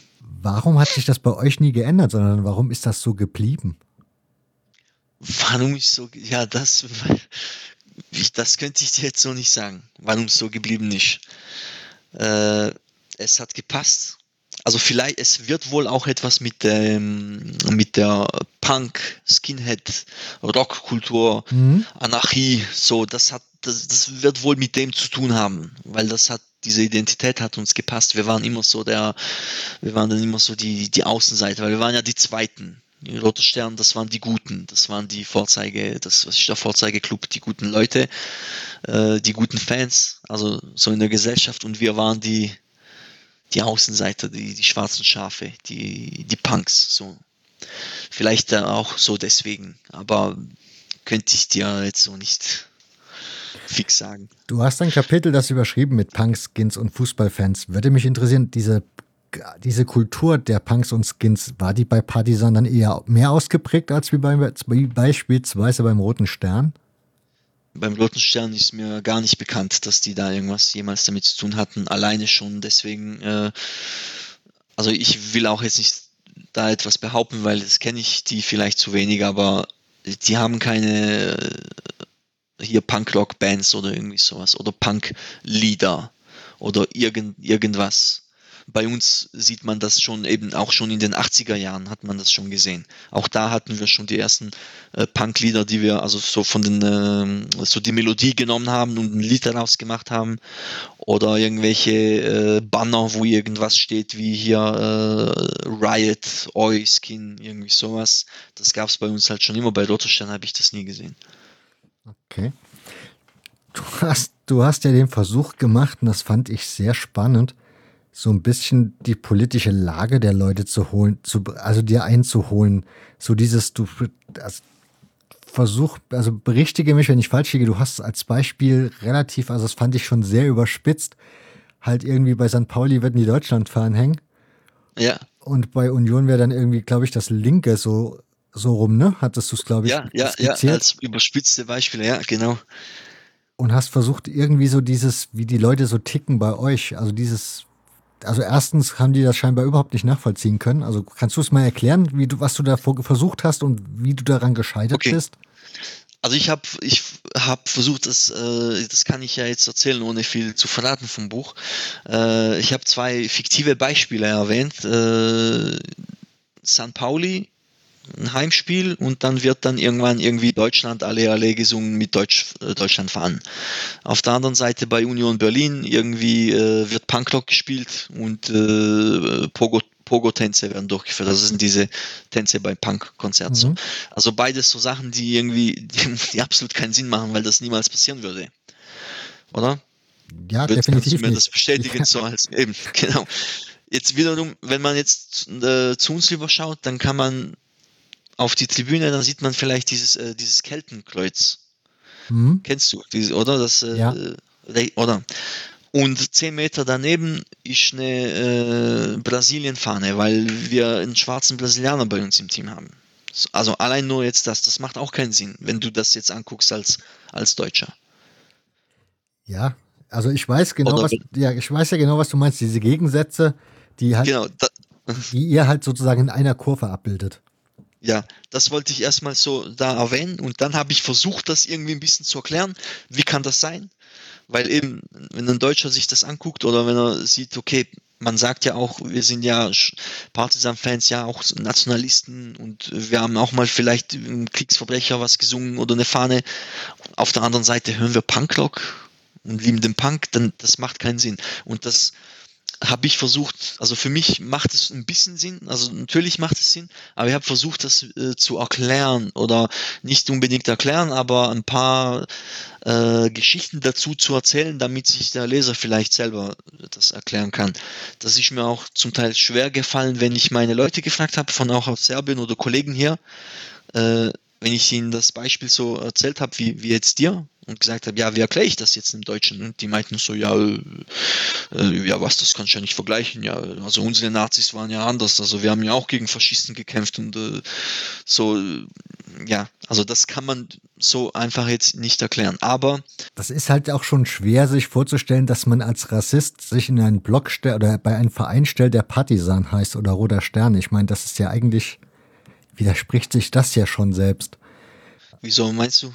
Ja. Wegen, äh, wegen, dem Namen. Genau, weil wenn die Partisanen, das waren ja eher, wie du vorhin schon gesagt hast, die kommunistischen ja, ja. Kämpfer oder die linken Kämpfer, sagen wir mal so, dann ist es ja als Nazi irgendwie schon komisch, dann zu so einem Verein zu gehen. Eben, das ist auch gar nicht mehr jetzt so. Also bei uns ist, also die, wenn du auf, bei uns auf die Tribüne gehen würdest und eine Umfrage machen würdest, äh, ich würde 90 Prozent würden sagen, die hassen den Kommunismus, die mögen das nicht. Also das sind keine, äh, also Linken jetzt, würde ich jetzt mal sagen. Auf der anderen Seite, sie lieben aber den Club so sehr, dass sie trotzdem diese kommunistische Vergangenheit nicht, niemals verleugnen würden. Die stehen dazu. Also hauptsächlich lieben sie den Club. Und dann danach kommt das äh, eben jetzt, äh, bin ich links oder rechts. Man, man sagt ja auch eher, dass eben auch Roter Stern und wir, man, wir sagen, also man wirft uns vor, nationalistische äh, Fans zu sein was zum Teil vielleicht irgendwo auch zutrifft. Bei Roter Stern würde ich sagen, ein bisschen mehr als bei uns. Aber eben, man muss so das Gesamtbild ein bisschen haben bei uns. Kommen wir dann deshalb weiterhin zum Fußball zurück. Mhm. Kommen wir zur ersten Hörerfrage. Die kommt von Chris, Chris Frank, nenne ich ihn mal, auf Instagram. Er fragt, welche Rolle spielt die, die Band Grupa JNA? Passt dann ganz gut wahrscheinlich zu der Politik, äh, zu der Politik, ja. ist ja schon sehr Punk-Thema, was wir gerade hatten. Ja, und ja. ihre Lieder und wie kommt es zu deren Konzerten vor während der Spiele? Jawohl, also die Grupa JNA, JNA ist für, steht für eben diese, äh, äh, also JNA steht ursprünglich für die jugoslawische Volksarmee. Und unser Stadion hieß Stadion JNA für sehr lange Zeit. Mhm. Wurde dann irgendwann geändert zu äh, Stadion Partisan, oder? Aber für die wahren Fans eben, uns stört das nicht, dass das ein kommunistischer Name ist jetzt in dem Sinn, sondern für uns ist das Stadion immer noch das Stadion Jenea und wir singen besingen das Stadion auch dementsprechend. Äh, das einfach mal zum Namen. Also die nennen sich Grupa äh, Jenea, das ist eine Punkband. Äh, die gibt seit ungefähr, glaube ich, 2010 und ihr komplettes Musikrepertoire, also alle äh, CDs und alle Songs, äh, geht, bei allen Songs geht es ausschließlich nur um Partisan und die Liebe zu Partisan. Also die haben, spielen eine sehr große Rolle. Äh, viele Leute hören die bei uns, also auch Leute, die sonst vielleicht kein Punkrock hören würden, sind durch die jetzt auf das gekommen.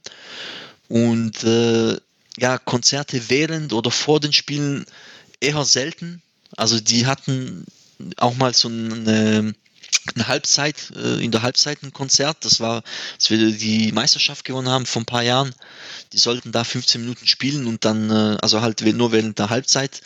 Aber das ging dann so ab bei uns, also die ganze Tribüne hatte mitgesungen, die haben einfach fortgeführt und die, die, die gegnerischen Spieler wussten gar nicht mehr, was da abgeht. Also das, das Spiel wurde auch äh, wurde fortgeführt. Also ich weiß nicht, ob das in Deutschland möglich wäre. Also wir haben Fackeln gezündet und, und alles und die haben, das ist einfach auf der Athletenbahn war äh, die Bühne und die haben weiter gesungen und die Spieler haben weitergespielt. Das war voll geil. Sonst Konzerte machen dieses, also eher nicht so brutal regelmäßig, ich würde sagen selten, aber machen sie, waren auch schon in der Schweiz, machen in Belgrad, da ist dann jedes Mal eine Riesenparty. Wie ist das da? Also, wenn du hast vorhin schon so mal Eu angesprochen und da kennt man ja so die Cockney Rejects, die ja bekennende West Ham-Fans sind und die dann im Rest des, von England meistens ihre Konzerte irgendwie mit Fäusten am Schluss austragen mussten. Mhm weil die gegnerischen Hoots oder die Hoots der Stadt dann mal die Jungs besucht haben bei ihrem Konzert. Wie ist das bei denen? Also ich meine, ich nehme an, wenn du da so als Partisan-Band auftrittst und dann in Belgrad irgendwie in einem Club spielst, Kommen da nicht mal die roten Sternfans vorbei und sagen Hallo? Das, also das ist halt so, wie erwähnt, äh, ich, ja, jedes ihrer Lieder ist ein Partisan-Lied. Das heißt, da kommt kein normaler Mensch, sage ich jetzt mal hin, und will die Musik hören, sondern da sind nur Partisan-Fans. Das ist kein Konzert in einem, irgendwie in einer Disco oder so. Das ist irgendwo eingemietet und dann sind da nur Partisan-Fans also Hunderte, Tausende vielleicht. Da, da kommen nicht einfach so rote Stammfans. Also mir ist kein Angriff bekannt. Ah, okay. Das wäre, ja. Chris Frank fragt weiter, also fragt weiter, Krobari sind ja dafür bekannt, eher einen anarchistischen Hauch zu haben. Ein Schuss Selbstironie und Hang zum Chaos. Anscheinend im Gegensatz zu den strenger organisierten Delche. Ja, die Rote Sternfans, ja. Genau, du sprichst das nicht aus, ich habe das schon festgestellt. Woher kommt das und wie ist das Selbstverständnis des Partisan-Fans? Also Chris kennt sich gut aus, muss ich sagen. Also die Aussage ist erstmal sehr treffend. Äh, warum das so ist, unser Hang zum Chaos und zu diesem äh, Anderssein, das ist fast eine philosophische Frage. Also da kann man äh, viel darüber reden. Hat sicher auch viel mit dem Lottostern zu tun, wie ich auch äh, vorhin ein paar Mal erwähnt habe, wie die immer in der Mehrheit waren, wie die, äh, die, äh, die Guten waren und wir waren die Komischen. Mit der Zeit entwickelt sich das, zieht dann irgendwie die entsprechenden äh, Leute an. Hier dieses, diese Anarchie und Chaos, ich das ist auch ein bisschen was mit der, hat was mit der Mentalität allgemein zu tun bei uns, also in Serbien, dass das so passt für uns. Nur haben es halt die Rote Stern-Fans äh, halt besser hingekriegt, die Disziplin reinzubringen und wir nicht. Ob das jetzt äh, schlecht ist für uns, würde ich jetzt nicht sagen. Ich mag das so, aber manchmal könnten wir auch ein bisschen mehr Disziplin brauchen. Aber das ist so unsere Identität, so dieser Hang zum Chaos und, und so weiter damit kommen wir eigentlich auch schon zu dem Thema, was, glaube ich, ganz viele Hörer ganz extrem interessiert. Also es war so das Feedback, wie es hieß, dass ich was zu Partisan machen möchte, kam dann auch immer hoffentlich auch zu dem Thema. Ja. Nämlich, es, ich, mir war das gar nicht so großartig bewusst, muss ich gestehen, aber in deinem Buch hast du ja das Recht, also da ist dann dieser Aspekt, den ich vorhin sagte, mit, dass du Butter bei die Fische gibst, oder Fisch, ja, Butter bei die Fische, habe ich schon richtig. Ähm, und zwar der Bruch in der Kurve. Also da muss es ja ein eine Art Krieg in Anführungsstrichen gegeben haben. Und da hast du ziemlich eindeutig geschrieben, worum es da geht. Also da geht es um Drogen und Kriminalität, die da in der Kurve und in der Stadt herrscht. Also da wird wohl scheinbar in Diskotheken sind wohl scheinbar Fußballfreaks am Start. Die machen den, den Ordnerdienst. Ja. Und also ja, genau. Mhm. Erzähl, nee, erzähl du ruhig. Du kannst das besser. Ja, also es ist äh, auch eine schwierige Sache. Also es gibt da Fakten, kann man nicht diskutieren. Es gibt Sachen, sagen wir, es sind keine Fakten, aber es sind Sachen, die so jeder weiß, der da gut informiert ist. Mhm. Aber da gibt es immer noch Sachen, die man jetzt nicht so genau die auch ich nicht äh, beantworten könnte, obwohl ich so viele Leute kenne von verschiedensten äh, äh Gruppen da. Ähm, um es kurz zu sagen, das Problem sind die Drogen und die Kriminalität, die immer größer und größer wurde. Kriminalität war schon lange da, also nach dem Jugoslawienkrieg, dass man da ein bisschen hier was macht, okay. Äh, eben wegen, wegen den Clubs. Also es ist schon so, dass die zu 90 Prozent, würde ich sagen, sind die Türsteher verantwortlich für den äh, Verkauf in den Clubs. Und wenn du jetzt da als eine, äh, als eine Gruppierung hingehen kannst und deine Leute stellen kannst, dann hast du ja einen riesen Vorteil.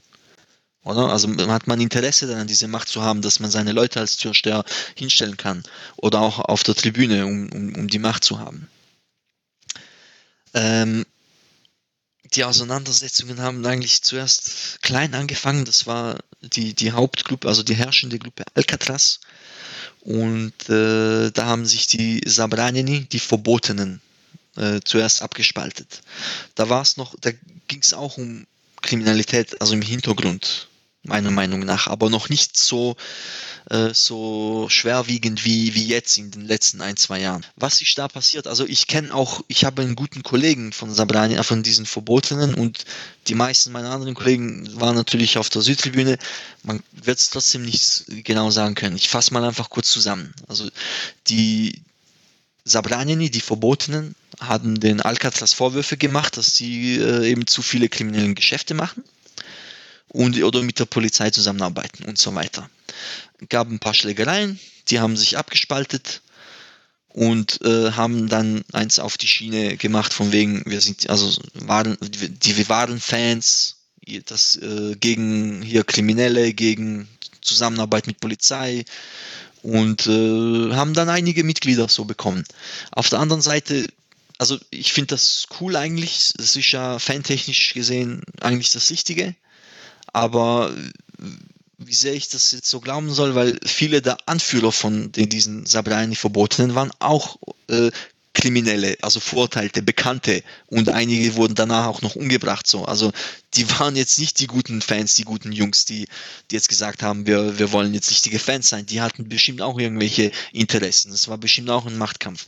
Äh, kurz gesagt, bei irgendeinen von diesen Streitereien, die ich jetzt gar nicht zu lange erklären äh, möchte, äh, ist es, haben die, haben irgendwelche Leute von Alcatraz äh, rumgeschossen und eine Kugel hat einen von denen getroffen an, an der Hüfte.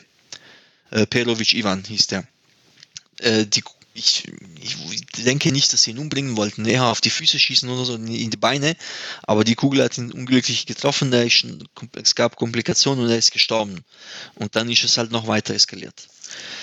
Und diese ganze Geschichte passierte nach dem Vorfall von äh, Toulouse, also äh, als Toulouse in Belgrad gespielt hat. Mhm. Auch nur um ganz kurz zu erwähnen, äh, da ist ein französischer Fan gestorben, auch unglücklich. Und Polizei ist halt voll ausgelastet, weil die wollten hier Europa was beweisen, so von wegen wir greifen durch. Und da wurden voll viele ver äh, verhaftet, auch von der, also wichtige Leute in der, in der, in der Gruppe auf der Tribüne und waren deswegen schon geschwächt. Danach kam das mit eben den Sabrani in Alcatraz noch mehr geschwächt. Und jetzt das neueste, äh, der neueste Stress, die neueste äh, Abspaltung, die jetzt äh, passiert ist. Bisher kann man ja noch sagen, es ging noch ein bisschen um, um so Fans. Zwar vielleicht Kriminalität war auch dabei, aber es ging ja auch noch um die Tribüne und um die Fans. Aber jetzt die letzte, da hat es überhaupt nichts mehr mit, äh, mit Partisan oder überhaupt gar nichts mehr damit zu tun. Da geht es jetzt nur noch um Kontrolle und äh, Drogenverkauf. Also da werden wir wahrscheinlich äh, später nochmal dazu kommen, wenn du mich fragst, wie es sein kann, dass äh, ein ehemaliger Roter Stern-Fan jetzt bei uns Anführer ist. Ja, genau, da kommen wir gleich.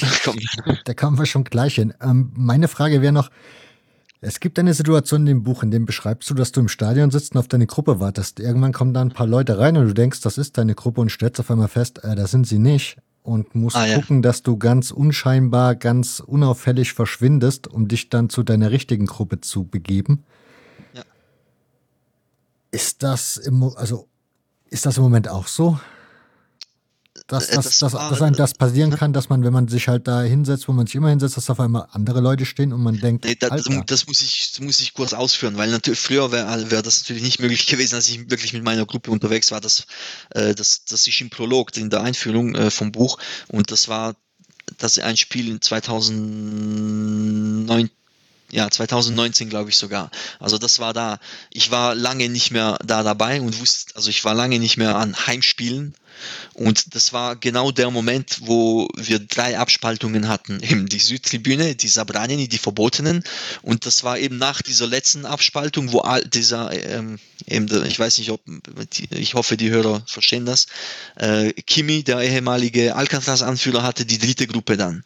Das war nach diesem Vorfall in Belgrad, wo sich alle äh, geprügelt hatten. Also es gab wie drei Gruppierungen. Mhm. Und ich wusste, ich so von, ich dachte, okay, ich gehe jetzt mit der, äh, ich gehe zu der Kimi-Gruppe, weil da kenne ich wenigstens noch ein paar Leute von früher. Äh, und genau, und da war ich äh, zuerst am falschen Ort, weil es war so ein Durcheinander, dass ich nicht wusste, wer, äh, wer wo steht. Und ich war dann, dann bei den Sabranini und bin dann halt rübergelaufen nachher.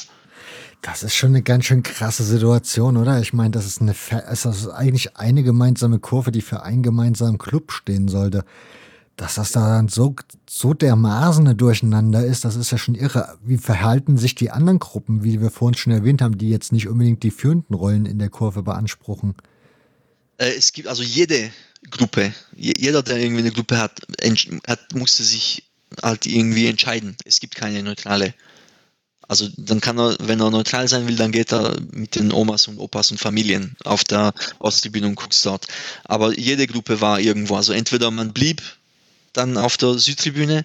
Man ging mit den äh, Verbotenen, mit den Sabranini oder mit, äh, mit Kimi. Und Kimi hatte eine, hat eigentlich, das war die zweitgrößte Gruppe, größer als die Sabranini, aber die gibt es mittlerweile auch nicht mehr. Also die wird in, äh, im Buch erwähnt, aber die wurden auch jetzt aufgelöst Ende letzten Jahres. Also jetzt gibt es nur die Südtribüne, die ziemlich korrupt ist, meiner Meinung, und ich gehe nicht mehr dahin.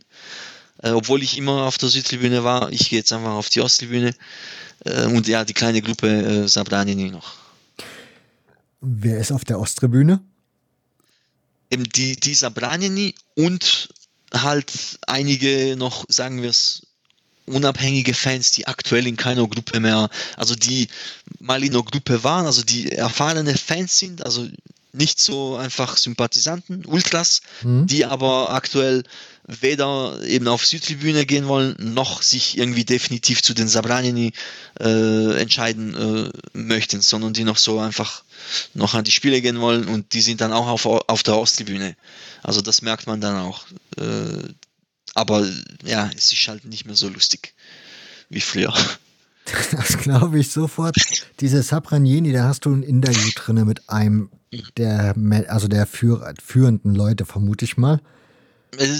Also er war, hatte nichts mit, also war kein Anführer oder so. Er war einfach äh, einer, der seit da, also seit dem Beginn, damals 2010, 11 oder so, der war dann viele Jahre mit denen dabei. Also das war ich einfach ein äh, ein guter Fan, aber kein Anführer. Okay. Äh, der erzählt ja auch so ein paar Internas und erzählt aber auch so ein bisschen die Haltung von Sapranieni. Und ich hatte so das nach dem Lesen so das Gefühl, okay, das ist mal wieder eine Gruppe, die scheinbar dafür, die für Ordnung in der Kurve sorgen will und da ein bisschen die Kriminalität zurückdrängen möchte. Aber das klang jetzt bei dir gerade, wie du das so alles erzählt hast, eher auch, naja. Ja, ich, äh, ich glaube, also ich glaube alles, was er da gesagt hat. Und ich glaube, dass die meisten der äh, Sabranini-Fans auch so sind. Es sind einfach zu wenige und es ist einfach so dieses, äh, es hört sich gut an, aber ob es so wirklich ist und ob es auch so funktioniert, ist die andere Sache. Weil wie gesagt, deren Anführer äh, wurden auch noch zwei, drei irgendwo erschossen, weil sie haben meterlange Strafregister und irgendwie sowas, oder? Genau. Aber ich meine, jetzt heute würde ich eher mit denen wieder sympathisi sympathisieren als mit der Südtribüne. Als das damals angefangen hat, äh, war es ja umgekehrt. Da hat es mich genervt. Da dachte ich, ja komm, äh, macht ihr, warum spaltet ihr euch ab? Das schwächt uns. Ist doch nicht schlimm, wenn die hier, wenn der irgendwas Kriminelles macht. Hauptsache ist ein guter Anführer. Aber jetzt mittlerweile wurde es so schlimm auf der Südtribüne, dass äh, ja, dass ich das verstehe. Wie sicher ist das für dich eigentlich, zu diesen Fußballspielen zu gehen? Also ich meine, Du kommst, also du bist ja jetzt nicht jedes Heimspiel, nehme ich mal an, vor Ort. Das heißt, du bekommst ja auch nicht alle Kleinigkeiten mit, die da so passieren und vorfallen. Ja, ja. Wenn du da hinfährst, wie sicher fühlst du dich oder wie viel bist du da oder musst du dich darauf einstellen, dass du dich unter Umständen dann da halt da rumprügeln musst mit irgendwelchen Menschen, von denen du gar nicht weißt, zu welcher Richtung die vielleicht auch gehören, weil du die ja gar nicht kennst? Im Normalfall. Ja, ich, ich war an vielen Spielen, auch damals, als wir noch komplett einig waren, wo ich mir dachte, vielleicht gibt es jetzt Prügelei. So, äh, ich habe nicht jetzt irgendwie mehr Angst als früher, obwohl man schon ein bisschen schauen muss, was man macht und wo man steht, aber man, ich, man geht ja nicht irgendwie zum ersten Mal ein Spiel, man weiß ja ein bisschen, äh, was und wie man sich verhält. Es wird nicht passieren, dass jemand hinkommt und sagt, ah, Boban, hey, du warst doch früher mal her, ich verprügel dich jetzt. Das wird nicht, das wird nicht vorkommen. Man muss schon ein bisschen schauen, aber äh, ja, ich gehe auch nicht mehr so viel wie früher, weil eben diese ganze Situation, ja, ist äh, betrübend. So liest sich das auch in dem Buch. Dann, du musst, ah, das ist die nächste Frage. Die kam, glaube ich, auch von einem Hörer, aber ich habe komischerweise nicht dazu geschrieben, wer es war. Die Janitschari sind aktuell die mächtigste Gruppe. Sie, du beschreibst, sie bestehen zum größten, zum Großteil aus ehemaligen Rote Sternmitglieder, die in Ungnade gefallen sind. Ah, ja. Ah, ich war also das, glaube ich, die mit der Frage. Ich genau, ich verstehe das nämlich nicht. Also, wenn das Rote Sternmitglieder sind, ja. die will man doch nicht in seiner, auf seiner Tribüne haben und schon gar nicht tut man sich den unterordnen, oder? Ja, und mein, der erste Satz meiner Antwort, ich, ich verstehe es auch nicht. Also vielleicht noch, als die sind mittlerweile nicht mehr die, also die mächtigste, dass ich, äh, äh, aber ja, die Leute von denen sind immer noch da dabei. Jetzt, genau, ähm, ich denke, jeder psychisch gesunde Partisan-Fan wird auch seine Probleme damit haben, es zu verstehen ich kenne auch persönlich keinen, der das irgendwie gut heißt. Ich habe auch viele gefragt, so von wegen, hey, was hältst du eigentlich davon? Äh, kurze Erklärung, also das sind, es gibt einige äh, Anführer bei uns oder mächtige Leute, die waren früher Roterstern-Fans, also die waren auf der Roterstern-Tribüne, auch in irgendwelchen äh, mächtigen Positionen. Aus irgendwelchen dubiosen Gründen wurden die da vertrieben oder, oder sind gegangen oder was auch immer und haben sich bei uns irgendwie so einge kauft oder was auch immer. Das weiß man nicht so genau. Die sind aber da und haben zum Teil das Sagen. Und auch wenn ich, wenn ich die Leute frage, niemand findet das gut, niemand versteht das. Aber es wird auch nicht so sein, dass jetzt äh, jemand, der unwissend, also der normalen Fans zu ihm hingeht und sagt, was machst du hier? Du warst ja Roterstern-Fan. Also da wird man sich auch nicht getrauen. Es ist sehr traurig. Also ich weiß nicht, kommt das in Deutschland auch vor, dass äh, irgendwie also es kann lokal da. Also es, man, bei St. Pauli zum Beispiel waren ja einige aus der älteren Generation vorher beim HSV auf der Westkurve. Die haben aber die Westkurve verlassen, weil sie sich da einfach mal nicht mehr wohlgefühlt haben. Sprich, die haben also dann, so politische Gründe wahrscheinlich. Genau, die so haben dann für sich gesagt, das macht mir keinen Spaß mehr, das ist nicht schön dort, das sind die falschen Leute, mit denen ich da feiere. Ja. Deswegen gehe ich jetzt halt zu, zu St. Pauli, aber da war dort noch nichts los. Sprich, die haben selbst erst dann diese Fankultur, die es da jetzt gibt, sozusagen Aha. begründet. Insofern, ja. und vielleicht gibt es heute auch welche, die irgendwie, keine Ahnung, mit acht Fußballfan vom HSV werden und mit 14 sagen, jetzt, keine Ahnung, kommt die Politik ins Leben und er sagt dann auf einmal, ich bin bei St. Pauli besser aufgehoben wie beim HSV. Aber in dem Maße, wie du das gerade da beschrieben ja. hast, ist mir das noch nie. Aber wobei ich hier noch, was ich, was ich noch erklären muss oder nicht erklärt habe, wenn wir hier jetzt von Fans reden, äh, das sind auch, das sind nicht die, also keine normalen Fans, das sind eben die vorher erwähnten Kriminellen. Also wenn man sich das irgendwie vorstellen möchte, wie ist das möglich, dann wäre das ein, äh, ein Ansatz. Also es, er will da Macht haben, er will da Macht ausüben. Es gibt noch so das Zweite, was auch ein bisschen Spekulation ist, aber es muss was Wahres dann sein. Äh, der Staat, der Präsident, der hat das größte Interesse daran, äh, Einfluss zu üben auf die zwei Fußballclubs, Lotterstern und Partisan. Und das macht er, indem er auch halt die Anführer kontrolliert oder seine Leute reinbringt. Äh, schwer vorzustellen, vielleicht auch für eben für Deutschland, aber es ist äh, tatsächlich so. Ein ganz einfaches kleines Beispiel. Äh, früher die erste Gay Parade in Belgrad mhm. 2003, die wurde total auseinandergenommen. Also Millionen Schaden, also alles hat gebrannt, die, die, die, wurden verprügelt, es konnte, es gab keine Chance, da was zu machen. Also da waren tausende Fans. Die Jahre danach auch. Jetzt die letzten Jahre, da gab es gar nichts also ein paar haben protestiert und so, aber es konnte normal durchgeführt werden. Wieso ist das? Haben sich die, äh, die Fans, jetzt wurden die auf einmal modern, haben gesagt, ah, okay, nein, ich, ich gehe jetzt da nicht mehr hin. Das, das kann nicht sein. Das ist, weil die Anführer stacheln die Leute nicht mehr, sagen nicht mehr, die wollen nicht mehr dahin gehen. Die, es ist in ihrem Interesse, genau da nicht hinzugehen, weil sie in einem gewissen Maß für den Staat arbeiten. Und der sagt, geht nicht dahin. Und das sind auch diese Fans, die von Roter Stern halt zu uns überkommen. Also das ist eine der Theorien. Das ist die eine, die andere ist Kriminalität. Aber äh, was ich ausschließen kann zu 100 Prozent ist es ist ganz bestimmt nicht, weil er sich dachte, ja, okay, ich, äh, ich mag jetzt Partisan lieber, ich gehe jetzt für die Fan. Das, mit dem hat es gar nichts zu tun. Das ist schon eine ganz andere Welt da auf diesen Tribünen. Schon, ja. Du erwähnst in einem Text zu, Luz, zu Toulouse, das ist diese Geschichte, wo der Fan, der französische Fan umgekommen ist. Ja. Erwähnst du die Gruppen Alcatraz und Iridici Billy Belgrad? Ja.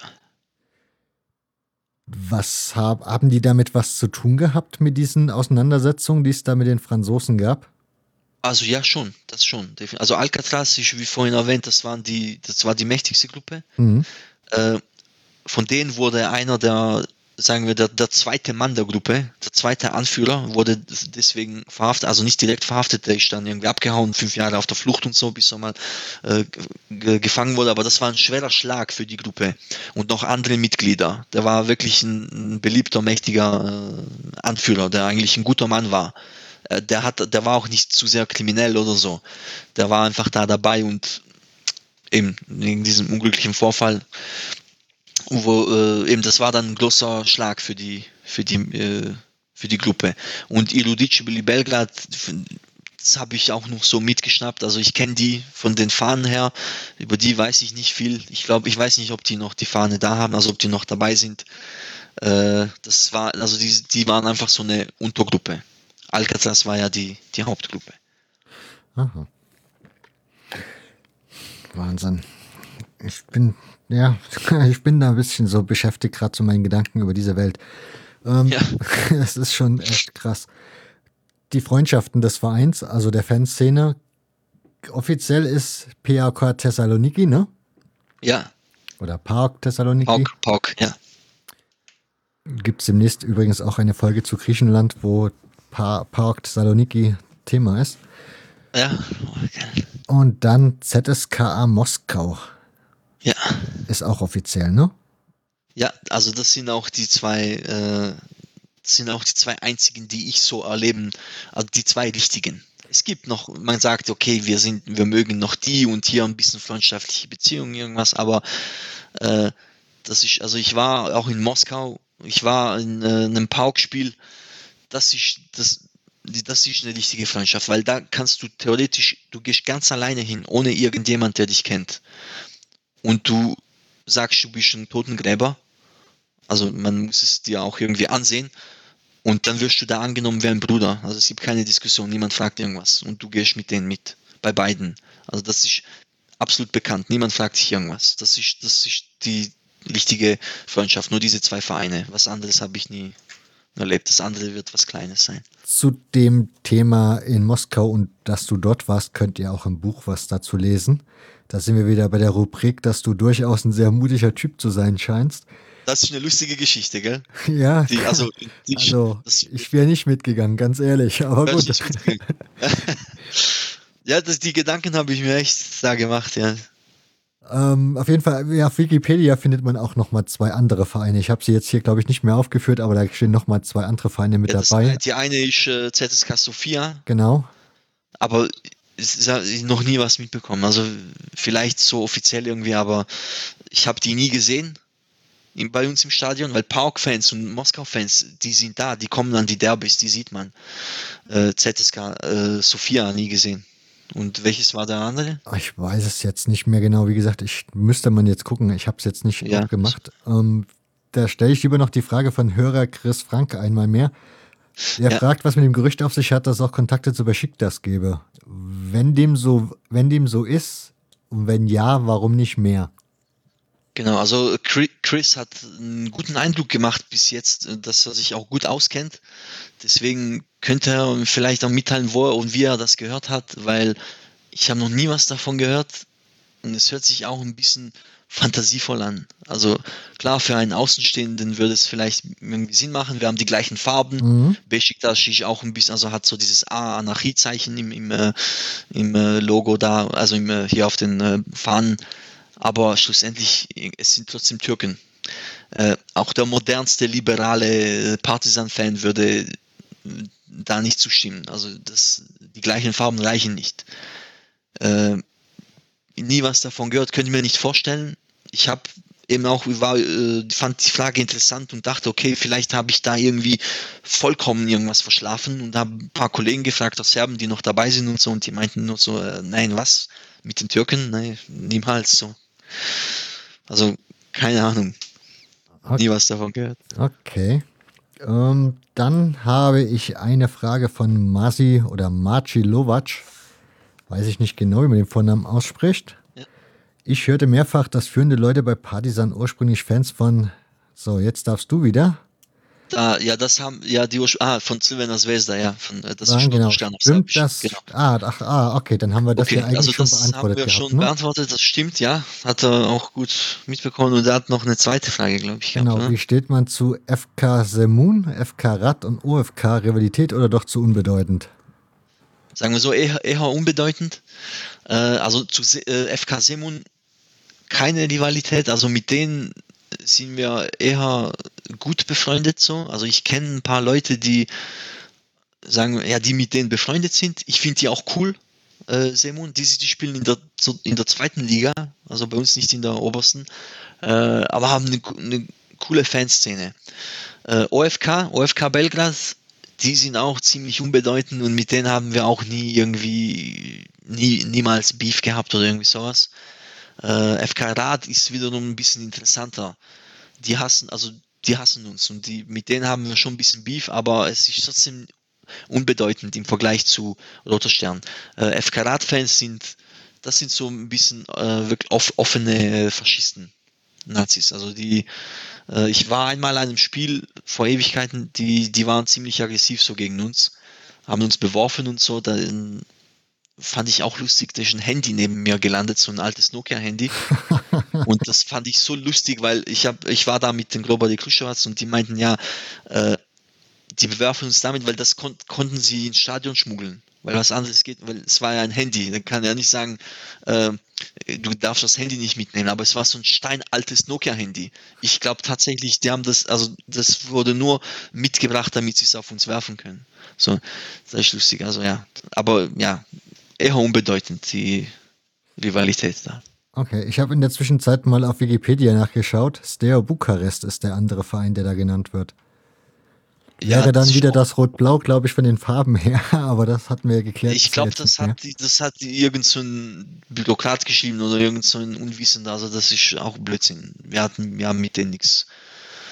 Ich war auch in einem Spiel gegen, gegen Steaua Bukarest, also da gibt es nichts.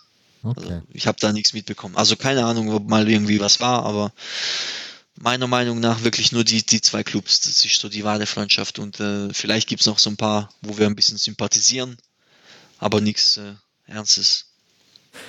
Da gibt es noch eine Hörerfrage von Otto Trupp. Er weist darauf hin, dass es ganz gut wäre, wenn wir Demir Jukic erwähnen.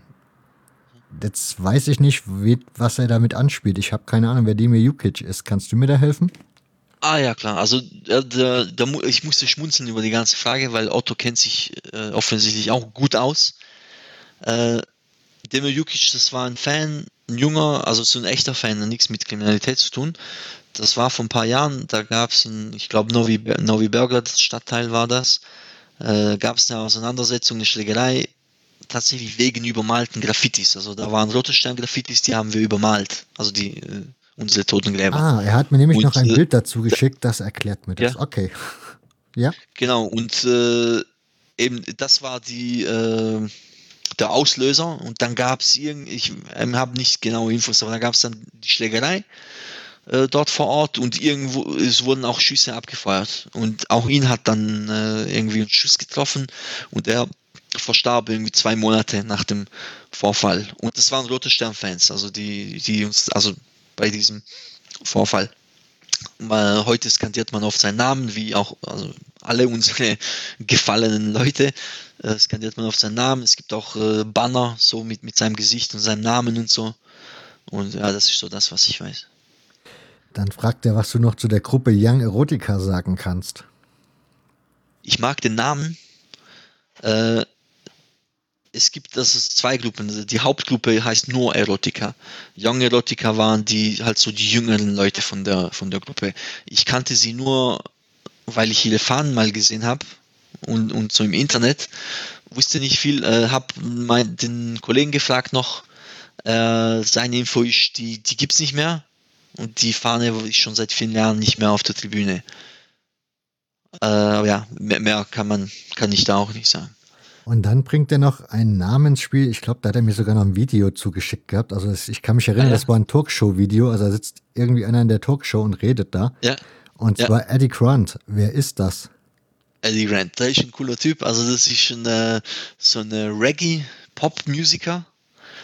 Äh, so viel ich weiß, der war einfach ein, also der ist einfach ein großer Fußballfan allgemein. Und eines Tages war er per Zufall an einem unserer Spiele also es war so ein, so ein richtiges äh, Derby-Spiel, nicht gegen Lotterstern, aber so ein richtiges Spiel.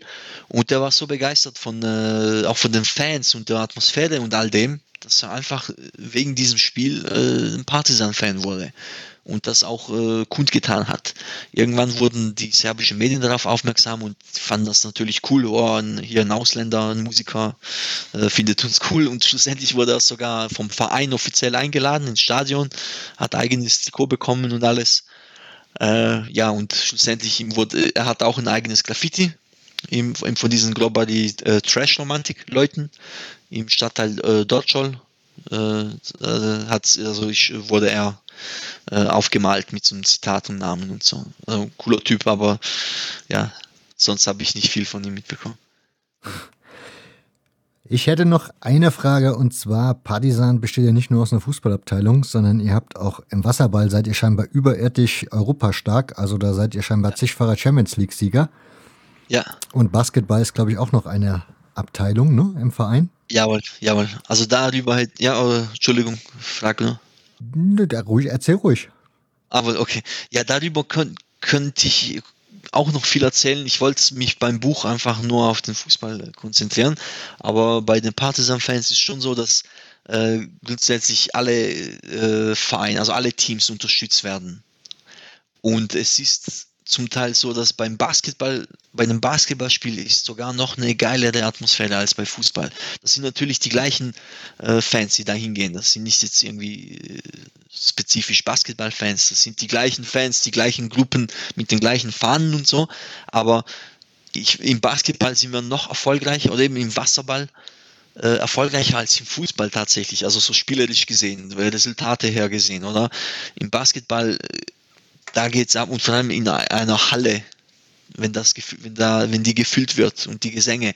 Also da gab es auch äh, äh, hier Euro, Euroleague war das, glaube ich, äh, zum Teil zu Umfragen beste Fans und so in Europa. Die waren da immer Top 3 oder auch wurden auch gewählt. Also wenn jemand mal eine, auch ein Fußballfan vielleicht hier aus Deutschland, wenn er die Möglichkeit hat, ein Basketballspiel zu gehen bei uns, dann soll er da ruhig hingehen, auch wenn er mit Basketball nichts zu tun hat. Kann ich nur empfehlen.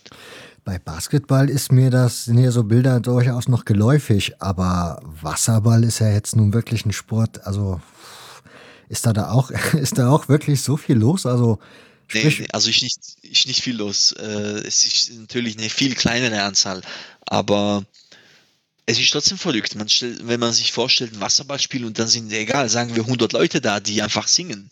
Das gibt es ja sonst nicht. Ich war einmal äh, ich war in einem Pauk Handballspiel, mhm. also Handball sogar, in Bregenz. Und auch das, das da war ich äh, mit Global aus Zürich und da waren einige Pauk-Fans, da waren Pauk-Fans aus Düsseldorf sogar dabei. Weiß ich noch ganz genau. Und wir waren etwa irgendwie 50 bis 100 Leute und wir sind einfach nur wegen dem scheiß Handballspiel nach Bregenz gefahren. Das war auch äh, ja total lustig. Kann man mal machen, für ein Handballspiel ja. so weit fahren. Ja, aber es ist eben diese, es sind die Fußballfans, die einfach alles unterstützen von dem Verein. Eben auch sogar Handball. Ja. Es gab sogar auch, äh, ich habe auch schon gelesen bei irgendwie so Frauen, Frauen, ich weiß, Frauenvolleyball oder was, was weiß ich, dass da auch irgendwie eine kleine Gruppe hinging, um zu unterstützen. Das finde ich süß. Also das ist schon gut. Ja. Also, wir sind, ich bin soweit durch mit meinen Fragen. Würde den Hörern mal soweit schon mal vorab sagen, also ihr habt jetzt einen Eindruck bekommen von dem, was ihr so in dem Buch alles finden könnt. Also es gibt noch einiges mehr an Anekdoten und Geschichten, die ihr dazu findet. Von daher lohnt es sich, das zu bestellen. Wie gesagt, einen Link dazu findet ihr in den Shownotes. An dich, Boban, Frage: Haben wir alles abgearbeitet? Haben wir irgendwas vergessen? Gibt es Dinge, die wir unbedingt noch erwähnen sollten? Äh, kauf das Buch und sonst, ähm, ja, hast du ja gerade erwähnt, sonst sind wir durch von dem, was wir aufgeschrieben haben. Außer du hast noch irgendeine spontane, verrückte Frage, die dir so gerade einfällt. Nein, deswegen habe ich ja gerade gefragt. Ich hätte soweit alles durchgearbeitet, okay. aber vielleicht haben wir ja irgendwas punktuell vergessen oder vielleicht hast du noch irgendwas, wo du sagst, das ist nochmal Partisan speziell oder besonders, das müssen wir unbedingt noch erzählen. Oh. Ansonsten machen wir den Deckel drauf und dann ist Feierabend. Ich glaube, das war gut. Ich glaube, du hast äh, umfangreiche, gute Fragen gestellt. Auch die Hörerfragen waren gut. Danke da nochmal. Ich denke, das äh, können wir so abschließen. Wunderbar. Ich bedanke mich übrigens auch noch für die Hörerfragen an dieser Stelle und bedanke mich vor allen Dingen bei dir, dass du dir die Zeit genommen hast und das Interesse hattest, mir hier Rede und Antwort zu stellen. Ganz, ganz herzlichen Dank an dich. Sehr gerne und vielen Dank für die Einladung. Hat mich sehr gefreut, war meine Ehre. Dankeschön, mir auch. Und damit bedanken wir zwei uns jetzt bei euch, dass ihr uns die Zeit und Aufmerksamkeit geschenkt habt und verabschieden uns bis in ja, zwei Wochen wahrscheinlich dann wieder. Bis dahin wünsche ich euch eine gute Zeit. Ciao. Ciao. So, das war sie, die 86. Ausgabe. Wenn es euch gefallen hat, dann wie immer, bitte, bitte, werbt doch dafür in den sozialen Netzwerken, retweetet, liked, teilt. Wie auch immer, folgt auch gerne auf den Kanälen. Ihr findet den Podcast bei Twitter unter @dokokocha. Ihr findet ihn auch bei Instagram und bei Facebook unter Hörfehler. Und wenn ihr möchtet, könnt ihr auch gerne, gerne Kommentare auf die Webseite stellen. Einfach unter dem Beitrag kommentieren. Hat das letzte Mal wunderbar geklappt, sind einige Kommentare zusammengekommen. Auch das freut mich jedes Mal sehr, sehr. Und auch die Gäste, dass sie sehen, da passiert was. Insofern könnt ihr das gerne weiterhin tun. Ansonsten habt ihr noch die Möglichkeit, bei iTunes eine 5-Sterne-Bewertung dazulassen, sofern es euch 5 Sterne wert ist. Auch darüber würde ich mich sehr, sehr freuen. Und ansonsten hören wir uns das nächste Mal wieder mit einer Archivfolge des Zeitspielmagazins und dann werdet ihr auch erfahren, was das nächste Thema im Hörfehler-Podcast ist. Bis dahin, bleibt gesund, habt eine gute Zeit. Ciao.